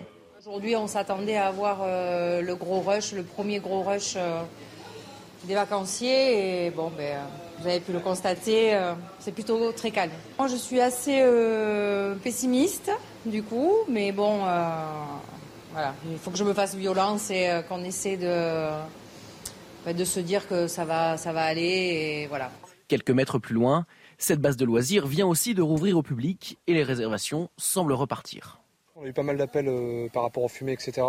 Après, oui, bien sûr, on a dû évacuer du coup euh, là une petite semaine. Bon bah du coup on a dû cesser l'activité euh, parce que la base est sur le village. Mais là après ça, ça a bien recommencé, je sais pas, t'as eu pas mal d'appels aujourd'hui ou... Ouais, les gens ils réservent un peu au jour le jour ça reprend un peu. À quelques kilomètres de Villandreau, 14 000 hectares de forêt ont brûlé. Si le feu ne progresse plus, les pompiers restent vigilants face à un potentiel nouveau départ de feu. Et dans le Finistère, deux incendies dans les monts d'Arrée sont d'origine criminelle, selon le parquet de Quimper. Au total, plus de 1700 hectares de végétation avaient été détruits. Ces feux sont fixés depuis hier, mais les pompiers redoutent de nouveaux départs de feu et restent vigilants. Notre-Dame de Paris rouvrira-t-elle en 2024 pour les Jeux Olympiques de Paris? Promesse d'Emmanuel Macron, c'est un objectif tendu, rigoureux et compliqué, selon les mots du général Jean-Louis Gorgelin en charge de la restauration. On fait le point sur ce calendrier très serré et sur le chantier avec notre journaliste Michel Chevalet. Quasiment deux ans et demi sont passés depuis le tragique incendie. Et là, beaucoup, beaucoup, beaucoup de travail a été fait. La première des choses a été d'abord d'enlever les gravats, de nettoyer, de dépolluer. La deuxième chose, c'est la mise en sécurité de l'édifice qui manquait de s'écrouler avec les échafaudages. On a démonté les vitraux, on a démonté l'orgue. Et puis, on est dans la phase suivante, c'est-à-dire l'inventaire des dégâts. Il a fallu donc construire un plancher pour accéder à 33 mètres de hauteur, faire une couverture pour se protéger contre euh, les, les intempéries. Et à la suite de cet inventaire, on a lancé les appels d'offres et c'est seulement maintenant que vont être décernés ces appels d'offres à des entreprises. Et les travaux réellement de, reconstruction, comme on dit, vont donc démarrer début septembre. Et donc la grande question, c'est de savoir, est-ce que malgré tous les aléas techniques, le Covid, la pollution par le plomb, on va tenir les délais? La réponse, pour moi, est oui et non. Oui, le président de la République a dit, la reconstruction doit être terminée pour les Jeux Olympiques 2024. Enfin, reconstruction, il n'a pas dit la totalité, il a dit la reconstruction. Et le général Gorgiolin, qui est chargé de superviser toute l'opération, dit 2024, oui, on va tenir les délais de la réouverture, soi-disant, aux visiteurs et aux cultes. Mais réouverture, pas de la totalité. C'est vrai, on va réouvrir une petite partie de l'édifice qui va être restaurée et sécurisée. Donc, autrement dit, tous les deux ont raison. Mais par contre, la restauration complète de l'édifice, c'est-à-dire la remise, j'oserais dire, à neuf plus tous les nouveaux systèmes de sécurité, à mon avis, il va encore s'écouler près de dix ans. Le pape François en mission réconciliation au Canada auprès des autochtones. Des pensionnats pour enfants amérindiens avaient fait au moins 6000 morts entre la fin du 19e siècle et les années 1990. L'Église catholique détenait 60% de ces écoles. Le souverain pontife pourrait présenter aujourd'hui des excuses historiques. Voilà pour l'essentiel de l'information. La suite des débats avec vous, Olivier. Mathieu, on vous retrouve euh, à 16h30 pour un nouveau point sur euh, l'actualité et on va parler des Jeux Olympiques de 2024 à présent. La France est-elle prête? La question se pose. Emmanuel Macron a réuni une dizaine de ministres aujourd'hui pour une grande réunion justement concernant cette organisation avec un objectif faire le point sur cet événement dont les, les défis sécuritaires mais aussi budgétaires inquiètent. Mathieu Devez, bonjour. Vous avez suivi donc cette réunion d'Emmanuel Macron et de ses ministres autour des Jeux Olympiques. Qu'est-ce qu'on peut en retenir? Bonjour cher Olivier. Alors premier objectif affiché par l'Elysée, sécuriser la cérémonie d'ouverture. On le sait, elle est prévue sur la scène. Un parcours de 6 km avec 600 000 spectateurs sur les quais qui seront pour le coup transformés en gradins. Alors pour cela, l'Elysée prévoit un plan sécurité privée avec 17 500 agents mobilisés et 11 nouvelles unités de forces de l'ordre seront créées. Et si c'est insuffisant, l'Elysée annonce un transfert possible d'agents d'autres régions pour venir à Paris. Ce dispositif sera finalisé seulement une fois que la scénographie sur la scène sera arrêtée. Ce n'est pas encore le cas. Et pour l'ensemble des Jeux Olympiques, entre 7 000 et 11 000 agents seront mobilisés quotidiennement. On annonce également un renforcement de la sécurité maritime et aérienne. Tout d'abord, la Marine nationale sera mobilisée. On sait que des épreuves comme notamment la planche à voile auront lieu à Marseille et puis l'armée de l'air sera également mobilisée pour protéger certains sites. L'opération Sentinelle, elle, sera renforcée. L'opération Sentinelle, c'est cette opération militaire de lutte contre le terrorisme. Elle a été lancée en 2015. Et puis dernier point et non des moindres, le renforcement de la cybersécurité. L'Elysée l'a dit, elle s'attend à des attaques. Par exemple, lors de la dernière édition au Japon, près de 4 milliards d'attaques auraient été recensées. Les Jeux olympiques de Paris débuteront le 26 juillet et se termineront le 11 août 2024. Merci beaucoup Mathieu pour euh, toutes ces précisions. C'était euh, euh, très clair. On va en parler justement avec Stanislas Godon, délégué général Alliance Police Nationale, qui est en liaison avec nous. Stanislas Godon, bonjour. merci d'avoir accepté notre invitation. On vient d'entendre Mathieu Devez. ce qui pose problème, en tout cas au cœur des discussions, entre autres ce matin, c'est cette fameuse cérémonie prévue le long de la Seine. Elle va mobiliser 162 embarcations, 6000 spectateurs une configuration compliquée à sécuriser. On annonce 10 700 agents, 11 unités de force de l'ordre supplémentaires, des unités euh, créées. Euh, ça vous inquiète, cette, cette cérémonie d'ouverture? Oui, elle nous inquiète euh, à plusieurs titres. D'abord, je rappelle que les Jeux Olympiques, euh, c'est trois thématiques, c'est-à-dire que vous avez le parcours de la flamme, vous avez la cérémonie d'ouverture, et puis vous avez plusieurs semaines où les compétitions vont se dérouler sur l'ensemble du territoire national. Et c'est important de le rappeler. Ce qui fait que les forces de sécurité vont être à pied d'œuvre, en fait, sur l'ensemble du territoire. Alors, pour en revenir à votre question sur la cérémonie, en fait, d'ouverture, d'abord, c'est une cérémonie inédite. Euh, toutes les ouvertures de Jeux Olympiques se sont fait euh, dans des enceintes fermées. Là, on va être à ciel ouvert avec un parcours de 6 km, donc x2, puisque chaque berge, ça fera 12 km à, sécurité, à sécuriser. On attend entre 600 000 et 1 million de personnes parce qu'il va y avoir les gradins avec des accès privés, euh, je dirais organisés, et puis il y aura toute la partie publique qu'il faudra gérer parce que vous vous doutez bien que les Français vont venir aussi assister à cet événement majeur. Alors nous, ce qui nous inquiète, c'est qu'on soit un peu la dernière roue du carrosse et qu'en fait, on apprenne l'étude d'impact et les besoins euh, en matière d'effectifs de police au dernier moment. Et que du coup, vous avez parlé à juste titre, votre euh, journaliste euh, a bien évoqué ce, ce, qui nous fait craindre un déplacement notamment des forces de sécurité qu'on va déplacer des sécurités publiques d'une région à l'Île-de-France, par exemple, pour la cérémonie, ce qui veut dire que on va déshabiller une partie du territoire. Et je rappelle qu'aujourd'hui, il n'y a pas d'effectifs plus que ça de disponibles. On est engagé sur tous les fronts. Il y a du terrorisme, il y a des flux migratoires à gérer, il y a de la délinquance du quotidien. Et votre chaîne euh, fait le relais, notamment, de toutes les difficultés que l'on rencontre dans certains quartiers, dans certaines euh, grandes villes. Donc, croyez-moi, les policiers sont à pied d'œuvre dans l'ensemble du territoire. Donc, ce qui veut dire que comment on va résoudre cette équation Ça veut dire qu'on va supprimer des congés, ça veut dire qu'on va mobiliser des fonctionnaires de police, de gendarmerie, pendant le mois de juillet, qui est déjà un mois à forte tension. Je rappelle que le mois de juillet, c'est le 14 juillet, c'est le Tour de France, et là, il y aura à rajouter les Jeux Olympiques. Donc, vous voyez, cette équation, pour l'instant, elle nous inquiète à juste titre parce que on ne sait pas trop à quelle sauce vont être mangés les personnels, et surtout quels vont être les personnels qui vont être dans le volume déplacé, notamment sur l'ensemble du territoire. Et cette question, elle est cruciale parce qu'elle pose des questions d'ordre logistique, elle pose des questions d'ordre aussi réglementaire et juridique sur le temps de travail. C'est-à-dire que quand vous entendez la création de 11 unités de, de forces de l'ordre supplémentaires, ce que vous nous dites au fond, c'est que euh, c'est euh, déshabiller Paul pour habiller Jacques.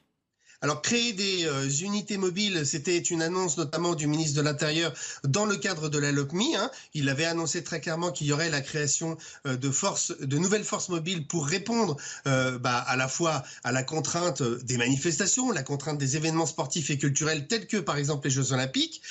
nous, ce qui nous inquiète plus, c'est le déplacement effectivement de ces policiers qui, je le rappelle, sont déjà déplacés d'un territoire à un autre. Aujourd'hui, quand il y a des besoins en matière de sécurité, on n'hésite pas à dire, bah, par exemple, vous vous partez de Grenoble et puis vous allez euh, sur Marseille parce qu'il y a une difficulté, ou euh, parfois euh, vous vous déplacez du, Grand Ouest pour aller sur le nord de la France quand il y a des événements majeurs. Ça a été le cas notamment, rappelez-vous, pendant le G7 dans le sud de la France. Alors il y a la cybersécurité également qui interroge, il y a bien évidemment tous les risques liés au, terrorisme, il y a aussi des, attaques de drones qui sont, sont craintes. Est-ce que la police est prête aujourd'hui pour faire face à tout ce type de scénario alors, ce qui est compliqué, c'est qu'il ne vous a pas échappé que depuis des mois, il y a eu des tentatives, notamment pour l'utilisation des drones par la police nationale.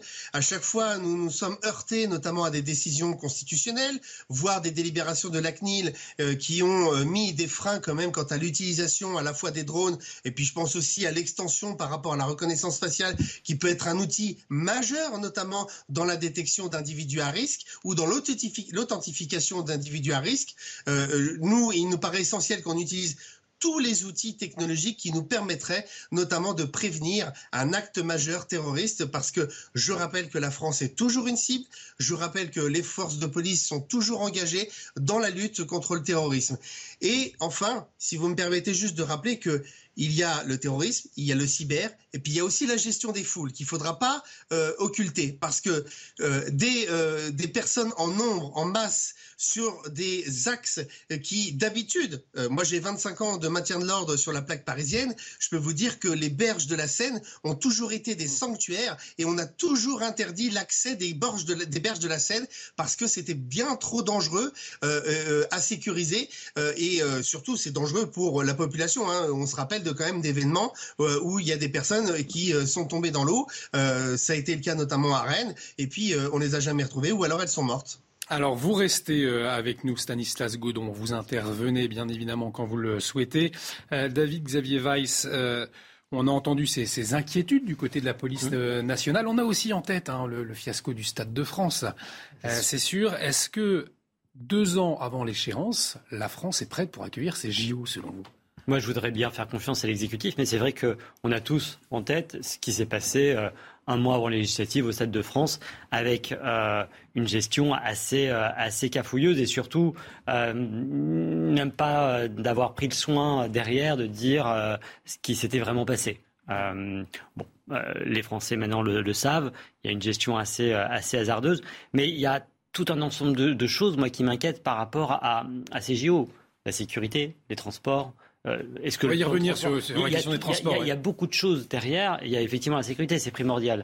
Mais il y a tout un ensemble de, de, de, plans sur lesquels on est, il me semble, que la France est un petit peu en retard. C'est dans un an et demi. Euh, j'espère qu'on va avoir un petit coup de booster. Alexis euh, Bachelet, on s'y prend un peu à la dernière minute. C'est dans deux ans, hein. ça va arriver très vite.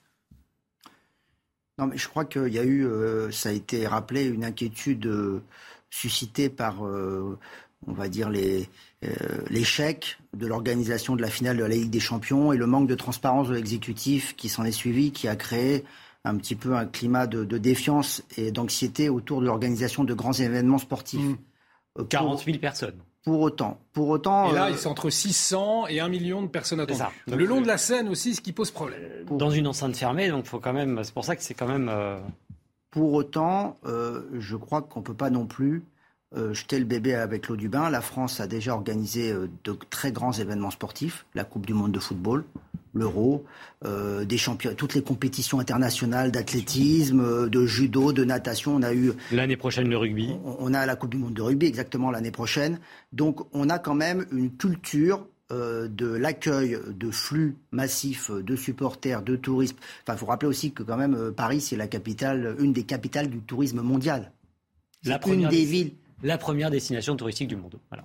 Voilà. Bon, je parle sous couvert d'un expert du, tourisme, quelqu'un qui a travaillé dans le tourisme, qui peut donner, vous voyez, sourcer, ah confirmer ce que je dis. C'est-à-dire, ça veut dire quoi? Bah, Ça veut dire qu'effectivement, alors il y a des, Ça génère des nuisances, hein, ça génère des problèmes euh, euh, sur les notamment les, flux de transport qu'il faut gérer, qui sont massifiés, euh, toute la question de la propreté et du maintien de l'ordre évidemment, parce que malheureusement il y a aussi beaucoup de délinquance générée par le tourisme. Les pickpockets ils s'en prennent principalement et d'abord aux touristes un peu désorientés dans le métro, etc. On le sait.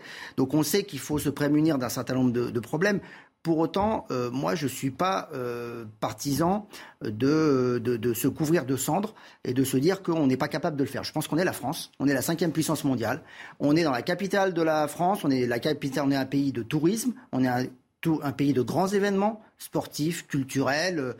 Euh, et donc, je pense qu'il faut regarder les choses à hauteur euh, de l'événement. C'est un événement de, de, de, très grande importance. Mm. On a la chance, il faut quand même le dire, parce que des fois, là, là on a l'impression que finalement, c'est, on est maudit, quoi. On a les jeux, oh là là, c'est horrible. Il va falloir, il va falloir, euh, il va falloir accueillir des millions de personnes. Il va y avoir des problèmes. Bien sûr, il va y avoir des problèmes. tous, et, tous battus. et donc, je pense que voilà. Pour les avoir. Donc, donc je pense qu'il faut quand même garder raison, ne pas sous-estimer les risques, les problèmes et aussi ramener d'autres sujets, ça a été évoqué par euh, David Xavier Weiss, en disant que certes la sécurité est un sujet important, mais il y a aussi la question des infrastructures. Il faut que les équipements soient livrés en temps et en heure. Il faut que les transports fonctionnent et certains modes de transport devraient, devaient fonctionner pour les JO. Est-ce qu'ils le seront?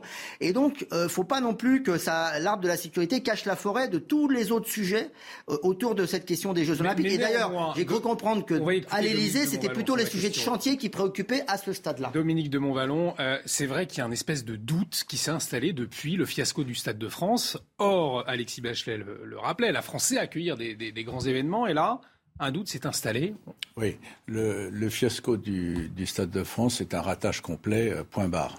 Euh, je veux dire, on ne va pas hmm. euh, éternellement revenir là-dessus, parce que ce dont il s'agit, c'est bien autre chose que, l'organisation de la finale de la Ligue des Champions. C'est pour ça que c'est inquiète. Raté, raté, c'est évident, et un fiasco lamentable, mais il s'agit de bien autre chose. deuxièmement, Rappelons-nous que quand la décision a été prise et avant qu'elle ne soit prise, dire oui à l'organisation des Jeux Olympiques à Paris, il y avait déjà, moins qu'aujourd'hui, mais déjà des interrogations dans une partie des décideurs, des responsables politiques et, même du milieu sportif. Hein. Ça, n'allait pas de soi. Troisièmement, je vais prendre l'hypothèse où cette opération euh, extraordinaire, un peu euh, hallucinante, mais, mais c'est pas péjoratif, mais je veux dire qui c'est un événement ce n'est pas un événement considérable, c'est un événement planétaire. Donc on est condamné à le réussir, ça ne veut pas dire qu'on va le réussir, hein. on est condamné à le réussir. Si jamais ça réussit, on va quand même prendre cette hypothèse d'abord, ça restera dans non seulement dans l'histoire des JO, mais même dans l'histoire du siècle, j'ai envie de hmm. dire. Un truc pareil. Je ne sais pas qui a inventé cette, qui a imaginé cette, cette, défilé sur euh, le fleuve. Oui, c'est assez incroyable.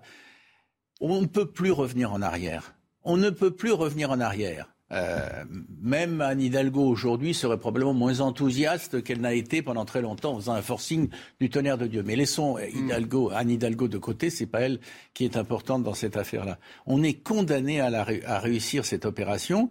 Moi, j'aime bien que les, comme on l'a entendu tout à l'heure, que les responsables de la police, de la sécurité, il y a le nouveau préfet de police et tout, mm. s'expriment complètement et parlent. Parce qu'on est condamné à réussir. Si on réussit, c'est formidable. Mais, mais, mais, les prises de risque sont effectivement considérables. Moi, j'avais imaginé à l'époque, euh, sans rien savoir, qu'on allait avoir une très très belle fête, originale, originale, originelle, mm. etc. Mais, mais, mais j'avais jamais imaginé une histoire pareille. Après, partons du principe que tout marche, parce que le risque terroriste, il existait quand la France s'est portée candidate. Il y a eu d'autres euh, d'autres pays qui ont accueilli euh, les JO sans, sans, sans menaces terroristes, heureusement, enfin avec des menaces, mais qui ont été déjouées. Euh, en revanche, si ça marche, imaginez la carte postale qu'on envoie. Ah, bah génial ah, C'est magnifique, mais... 7 milliards de pots Bien sûr, à Paris, ça va être magnifique. Non, mais voilà, vous avez ça. Exactement, et on aura ça. sur 7 milliards On pulvérise les records touristiques, là. Et eh ben voilà. Ceci étant, il y a deux choses qui vont pas marcher, et ça, on le sait déjà. Euh, ce sont les lignes 16 et 13 du métro. Elles ne seront pas délivrées à temps, elles, alors qu'elles devaient desservir la Seine-Saint-Denis. On regarde ce sujet, on en parle après. Ces touristes rencontrés au cœur de Paris ont tous un avis sur la question. Les transports ne sont pas le lieu le plus rassurant de la capitale. On a quand même rencontré des personnes qui étaient un petit, un petit peu euh, louches. Je regarde toujours derrière moi. Je ne suis, suis pas tranquille. Je pense que c'est correct. Il y a parfois des personnes qui rendent ça inquiétant, mais je pense que ça va. Moi, je sens vraiment que sur la ligne 6, il y a beaucoup de touristes et beaucoup de personnes qui vont voler. Et nombreux sont ceux avec une mauvaise expérience à raconter. J'ai vu un homme voler une boucle d'oreille en or d'une dame. Ils l'ont prise et sont partis. Personne n'a aidé cette femme. J'entendais euh, quand quelqu'un volait les téléphones, l'argent en métro. Alors à l'approche des Jeux olympiques, je pense qu'il va falloir beaucoup de sécurité supplémentaire. Et alors j'espère que ces Jeux seront merveilleux. Et encore d'autres problématiques à traiter. Là on est avec la poussette et franchement euh, c'est trop compliqué. Hein. Autant de défis à relever avant l'été 2024 pour accueillir les quelques 10 millions de spectateurs dans la capitale. Islas Godon, délégué général Alliance Police Nationale, est toujours en liaison avec nous. On vient de voir l'inquiétude de ces euh, touristes hein, interrogés euh, euh, par nos, reporters. Près de 10 millions de spectateurs sont attendus donc pour les JO. Et il y a bien évidemment cette question des flux à gérer et de la sécurité aussi dans les transports. Oui, alors euh, il faut quand même dire que sur la plaque parisienne, il y a euh, tout un réseau de sécurité, notamment je pense à mes collègues euh, du SDPRT, donc qui s'occupent en fait de tout ce qui est souterrain, avec un réseau notamment de caméras, de vidéosurveillance, vidéoprotection très développé, avec des unités à la fois en surface et à l'intérieur qui sont susceptibles d'intervenir dès qu'il se passe quelque chose. Mais oui, encore une fois, on va mobiliser l'ensemble du personnel. Ils sont plusieurs centaines à travailler, notamment dans ce service-là. Ils ont compétence notamment sur l'ensemble en fait du SGAP de Paris, c'est-à-dire en fait du département 75, 92, 93, 94. et euh, euh, croyez-moi, ils vont être évidemment mobilisés. J'en parlais tout à l'heure, puisque certainement que pendant cette période, notamment des Jeux Olympiques, eh bien, il y aura euh, des restrictions quant au congé, même si c'est une période de, je dirais, de vacances. Eh ben, pour les policiers, ce sera surtout une période d'engagement opérationnel. Mais je voudrais quand même rappeler une chose parce que tout à l'heure vous avez parlé de quelque chose d'intéressant. Euh, vous savez que euh, les manifestations, notamment sur la Seine, euh, il y a eu une tentative, c'était en 2013, rappelez-vous, c'était pour une finale de la Coupe de France, où on voulait exhiber en fait la Coupe, notamment pour le Paris Saint-Germain. Et en fait, cette fausse bonne idée avait été annulée et avait occasionné notamment un transfert sur la place du Trocadéro. Et quand on joue aux apprentis sorciers de l'organisation d'événements, euh, j'irais festifs ou sportifs ou culturels, eh bien, il s'est passé que ça a été un désastre. Ça a été en fait des hordes, notamment de supporters supporters euh, qui ont voulu euh, créer le désordre. Il y a eu des blessés dans nos rangs. Il y a eu des euh, bus qui ont été saccagés. Les images ont fait le tour du monde. Donc il ne faudrait pas se retrouver dans cette position-là, parce qu'au bout du bout, la décision qui a été prise, c'est finalement de faire une vraie fête du foot, mais où Dans une enceinte fermée. Donc c'est pour ça que la question de l'histoire à ciel ouvert ou de l'enceinte fermée, elle se pose, parce que en fait, tous les schémas que nous avons testés aujourd'hui sont dans des enceintes fermées. Et d'ailleurs, le préfet de police, euh, euh, le préfet de police l'allemand, hein, euh, avait émis de grandes réserves quant à l'organisation de cette cérémonie d'ouverture sur la scène. Alors, merci à vous, Stanislas Godon. Vous intervenez. Il nous reste encore quelques minutes sur ce dossier-là, si vous le souhaitez. Mais pour revenir à la question des transports, je le disais, 10 millions de personnes. c'est compliqué aussi. Parfois, on entendait, on voyait cette personne avec sa poussette pour se déplacer. Il va y avoir du monde. Il faut que les rames fonctionnent. Là encore, il y a, du travail hein, avant 2024. Oui, et on sait que malheureusement, le, métro parisien est, trop peu accessible pour les personnes à mobilité réduite. Et euh, aussi pour les familles avec des poussettes, c'est un des, des, métros qui est le moins, euh, le moins accessible. Il n'y a que quelques stations qui sont équipées d'ascenseurs. Alors c'est vrai qu'il y a beaucoup de stations. Il a 120 ans, le métro a 120 ans. Voilà, Exactement, c'est historique. C'est historique. Le problème, et, et, il faudrait de gros investissements, évidemment, qui se font hein, au fur et à mesure quand il y a des gros travaux qui sont faits de rénovation dans une station. On essaye d'équiper, mais c'est des fois pas toujours possible. C'est compliqué techniquement, euh, mais c'est un vrai sujet et je vois que effectivement euh, des touristes sont étonnés parce que dans leur pays, dans leur capitale, euh, peut-être à New York ou dans des grandes villes en Allemagne ou mm. en Angleterre, bah ils rencontrent pas les mêmes difficultés quand ils prennent les transports en commun. sauf que quand on prend le métro à Londres, les difficultés sont bien pires parce que sont ah, le métro est beaucoup plus profond, enfoui beaucoup plus profondément, et on a effectivement les nouvelles stations de métro, les nouvelles stations du, du, du métro du Grand Paris seront toutes accessibles, ah faciles d'accès, etc. Les anciennes, il y a un plan qui est depuis 20 ans, et la région Île-de-France accompagne financièrement ce, cette transformation, mais il y a un plan de transformation, d'accompagnement quand c'est possible, et vous l'avez dit, il y a des stations où c'est impossible techniquement parce que proche de, de, de sites historiques ou proche à cause des, des, des, canalisations et autres. Les, mais, les policiers vont sûrement prendre en, compte aussi les, les mouvements de foule.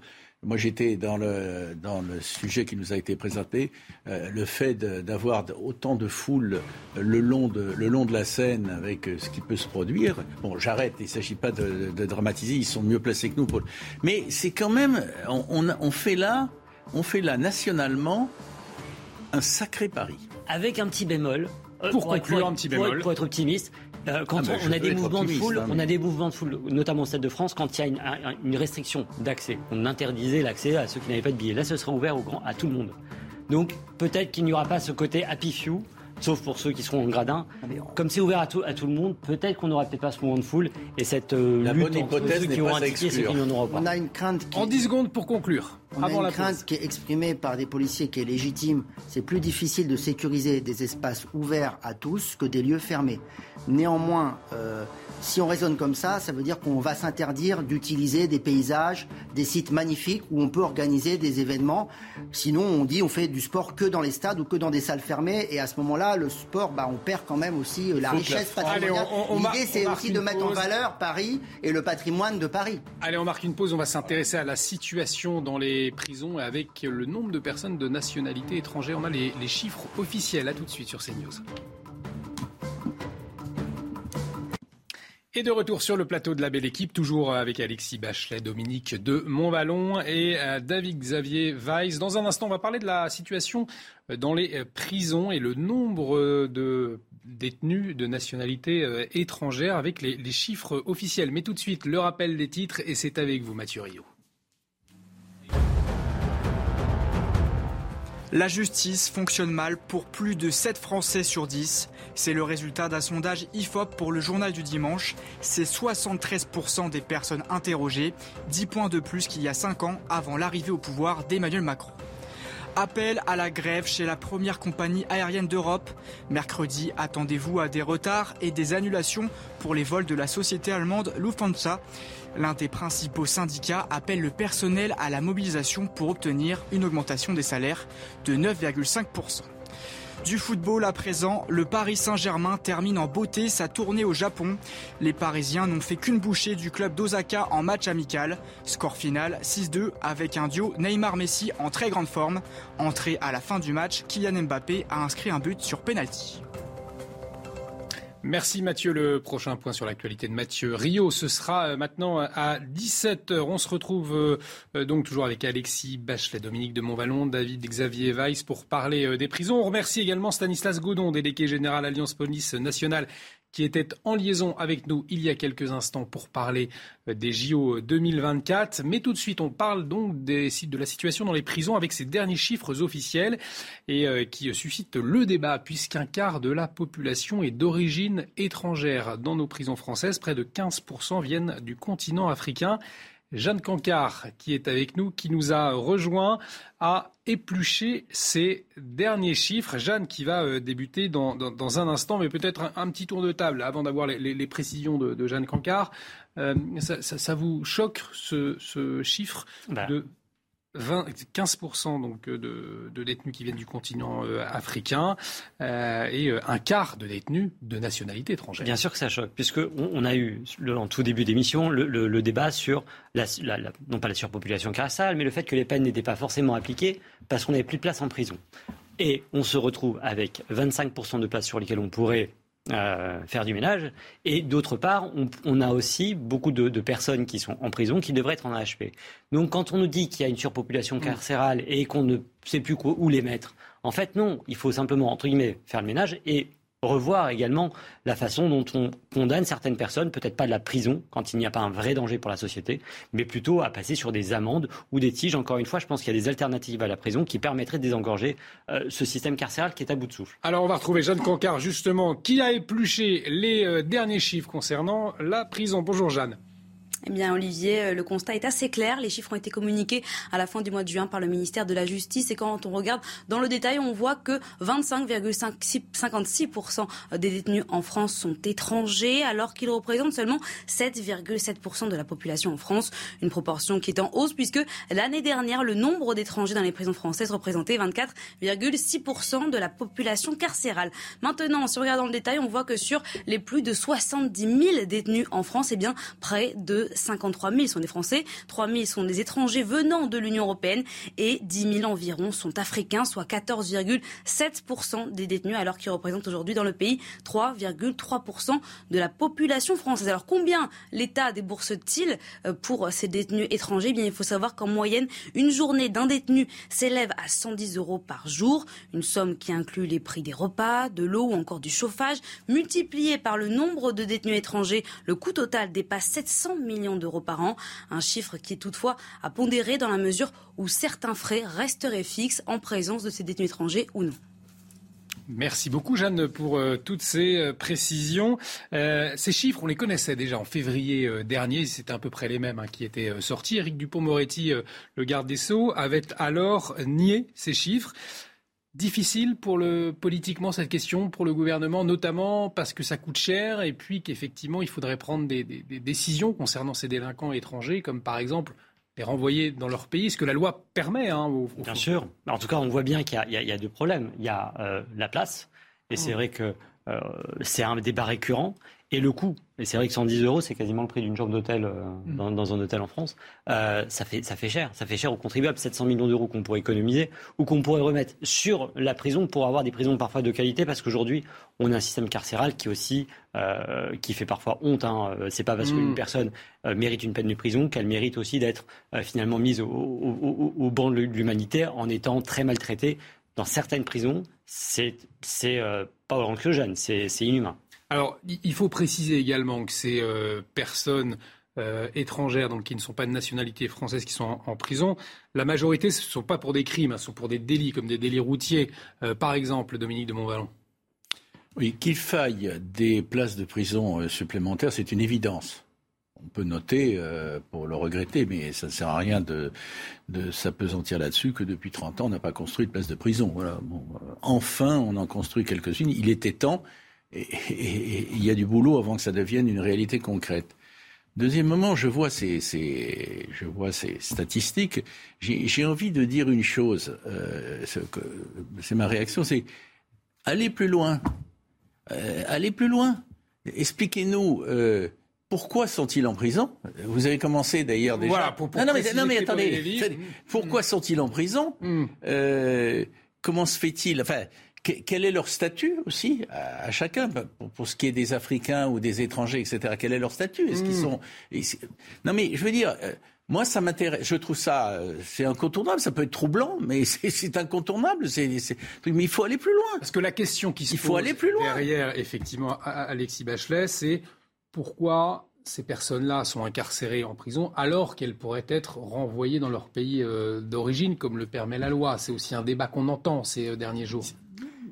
Y compris pour les ressentissants euh, de l'Union européenne. Hein. Y compris pour les ressortissants de l'Union européenne. Je ne vois pas pourquoi un Allemand qui ferait un délit en France euh, nous coûterait à nous 110 euros par jour, alors qu'on nous vend souvent le système euh, judiciaire allemand. Pourquoi il ne pas, il purgerait pas sa peine en, Allemagne? Effectivement, ça concerne. moi, je ne fais pas de distinction entre, entre, les nationalités.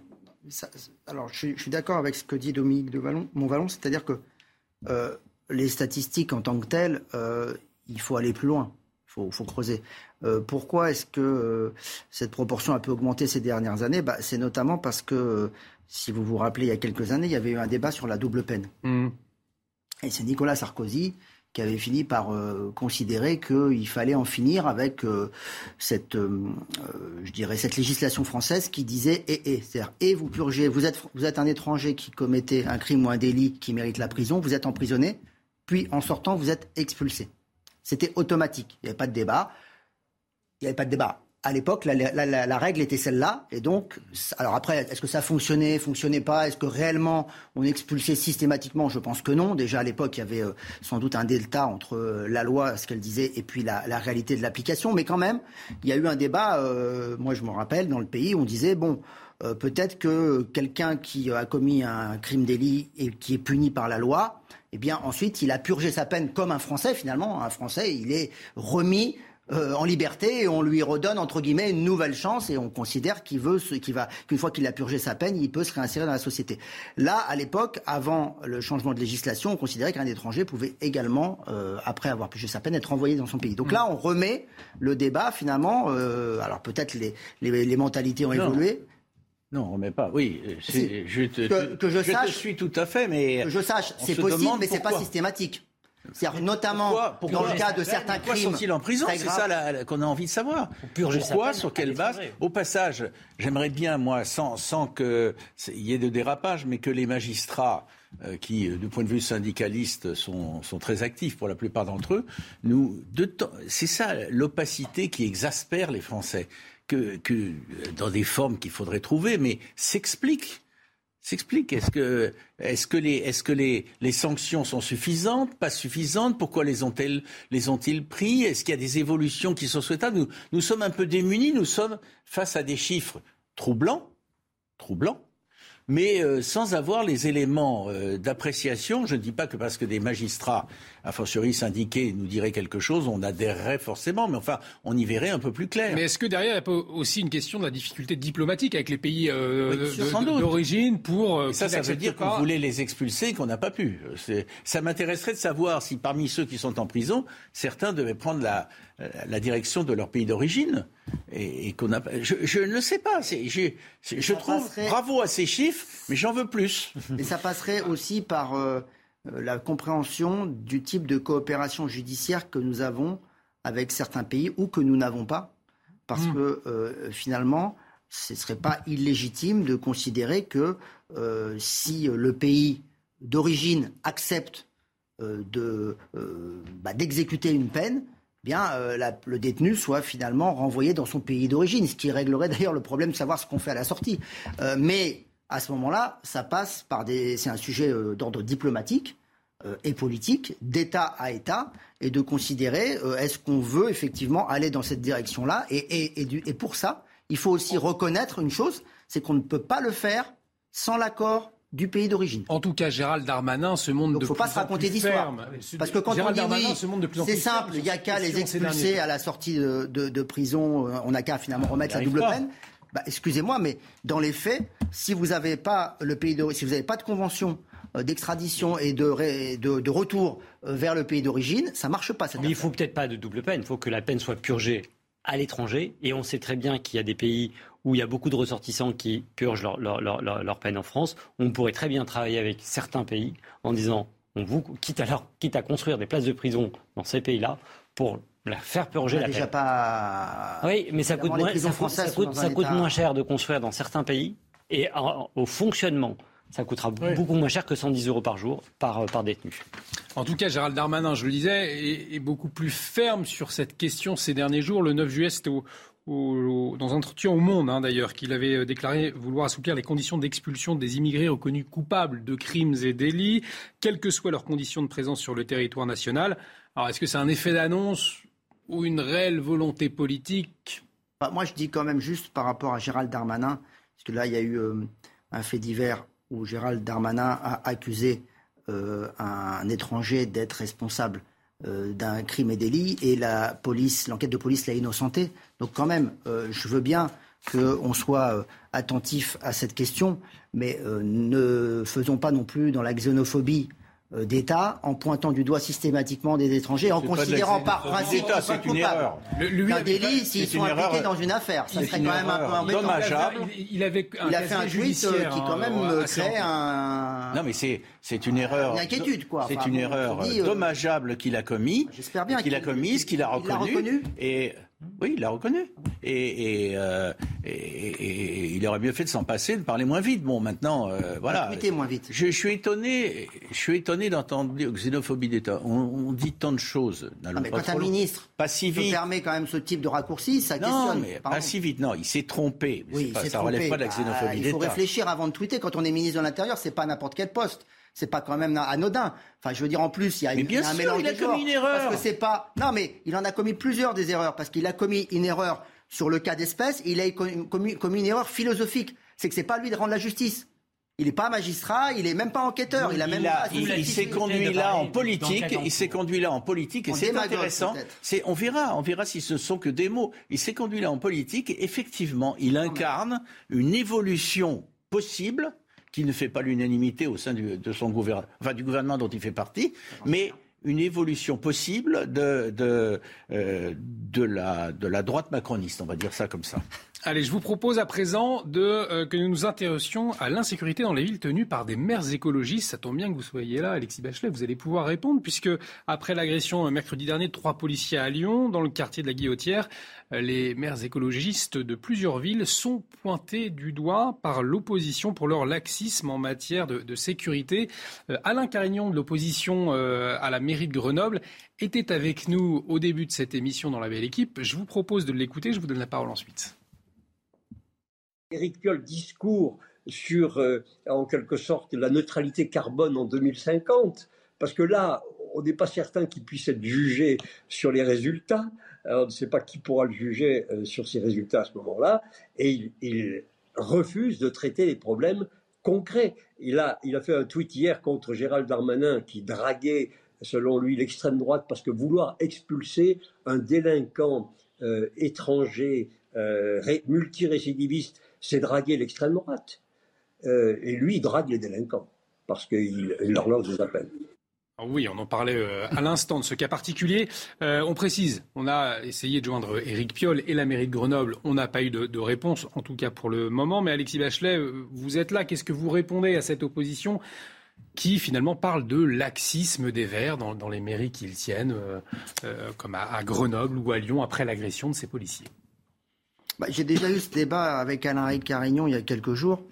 Et euh, je lui ai dit qu'il avait quand même une certaine propension à tordre les faits. D'ailleurs, il vient de le faire. Hein. Euh, on a parlé de l'affaire Darmanin juste avant. C'est pas du tout euh, la manière dont le relate M. Carignon. C'est pas s'opposer à l'expulsion de délinquants multirécidivistes. On s'oppose à la condamnation par avance de quelqu'un qui n'a pas commis les faits dont on l'accuse. Donc c'est quand même pas tout à fait la même chose.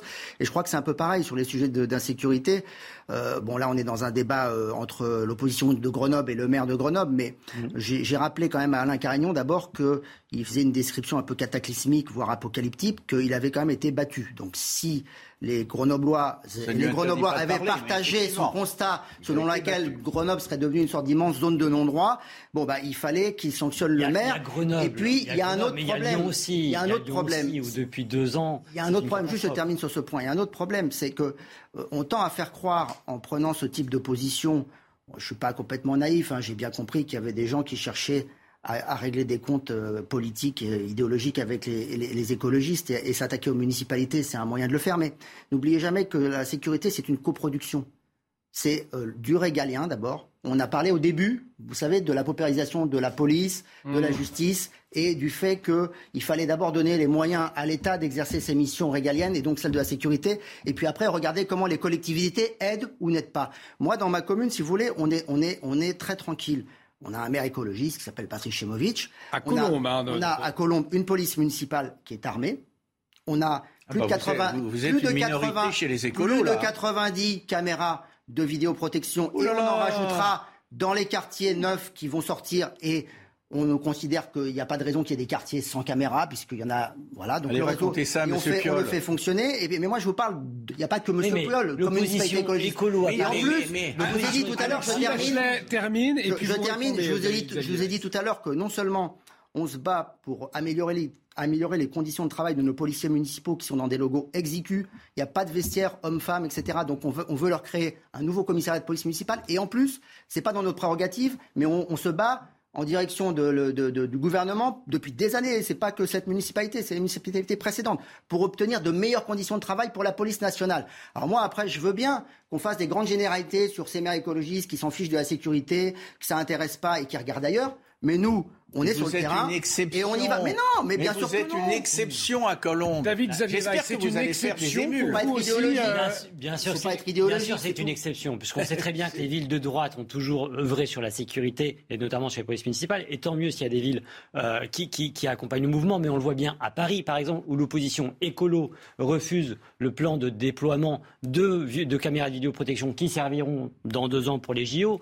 Et on voit bien que Eric Piolle s'est battu pendant un an sur l'histoire du Burkini, euh, y compris dans les tribunaux où il a été battu, mais euh, il ne s'est pas battu pour avoir plus de sécurité sur son terrain, comme à Lyon, où depuis deux ans, les insécurités explosent. Et, et ce n'est pas simplement le- le- le- l'épiphénomène de la guillotière. La Ça veut guillotière dire qu'à l'époque de Gérard Collomb, il n'y avait pas de problème y à Lyon. Bah, écoutez, Il n'y avait on- pas de crime, on il n'y avait pas de des problèmes, À l'époque de Jean-Claude. Gaudin, on ne se tirait pas dessus dans les cités de Marseille. Oui, mais là, ça faut pas se explose. moquer du monde. Ça non, mais il faut pas explose, insulter l'intelligence des gens. c'est tous les jours Essayer de faire Lyon, croire que c'est depuis deux ans que l'insécurité existe, c'est faux. Et il a qu'à y a qu'à voir, puisque ce sont des sujets qui, dépassent. Marseille, ça euh, fait qui 20 ans sont que dans la presse écrite. L'insécurité à Lyon explose. Voilà, et c'est Mais il y en malheureusement. avait déjà Lyon avant de l'insécurité, pardon. En, en tout cas, Alexis Bachelet, les, Ça les veut rien dire, exploser. Il faudrait regarder d'ailleurs les chiffres, parce que vous savez, bon, c'est l'opposition. L'opposition, dans toutes les villes, elle va dire l'insécurité explose. Bon, chez nous, par exemple, l'opposition, c'est leur temps le micro, ils vont dire l'insécurité explose. Les chiffres de la police disent pas ça. Ils disent il y a moins de cambriolage, moins d'attentes sur les personnes, etc. Donc, vous voyez, moi, ce que je voudrais, si vous étiez honnête, entre guillemets, hein, c'est pas vous personnellement, eh bien, bien. vous demanderiez les chiffres, vous enverriez un journaliste à Lyon, à Grenoble, euh, dans d'autres villes, et vous sortiriez les chiffres sur 10 ans, ok? De tous les phénomènes de délinquance. Et là, on vérifie, ok? On vérifie avant 2020, 2021, 2022, 2023, etc. Et là, on peut être sur un débat crédible et on peut dire, oui, ah oui, peut-être que, regardez, depuis cette date, ça... Mais en réalité, personne ne fait ce travail. On est uniquement là à gloser les sur les plateaux, témoignages- en les pointant le doigt des élus, en disant supposément écologistes, donc supposément laxistes, donc supposément Oui, ils mais font pas le boulot. Les, les témoignages que les journalistes de CNews rencontrent sur place ou les témoignages Je de parle des chiffres. le constatent. Des même, chiffres. L'opposition, Ah, des témoignages. Je vous des L'opposition à témoignages. Paris, Alain Carignon, et pardon, enfin pardon, Alain Allez. Carignon, ça fait trois jours que vous nous sortez Alain Carignon tous les jours sur CNews. Il est en guerre face à Piolle. Il a été candidat face à lui aux élections. Il a été battu. Mais Évidemment, il Piolle, va pas dire que ça marche. Allez, on arrive Non, au terme de cette émission. Éric crédible quand Piolle même, Choisissez pas des gens crédibles. Choisissez des gens crédibles. Allez chercher le commissaire de Grenoble. Mais, pas Alain Carignon. Éric Piolle aussi, et bien, et- et bien évidemment, invité, a été sollicité, mais il a été refusé. Un est grand merci, en tout cas, un grand trois merci à tous les Moi, je trois. pense que vous devriez à Colombe organiser un Allez, on arrive au séminaire à tous les élus Écolos pas- de France. il avait qu'à venir. Ah, Allez, un- un grand a merci à tous les trois. Singularité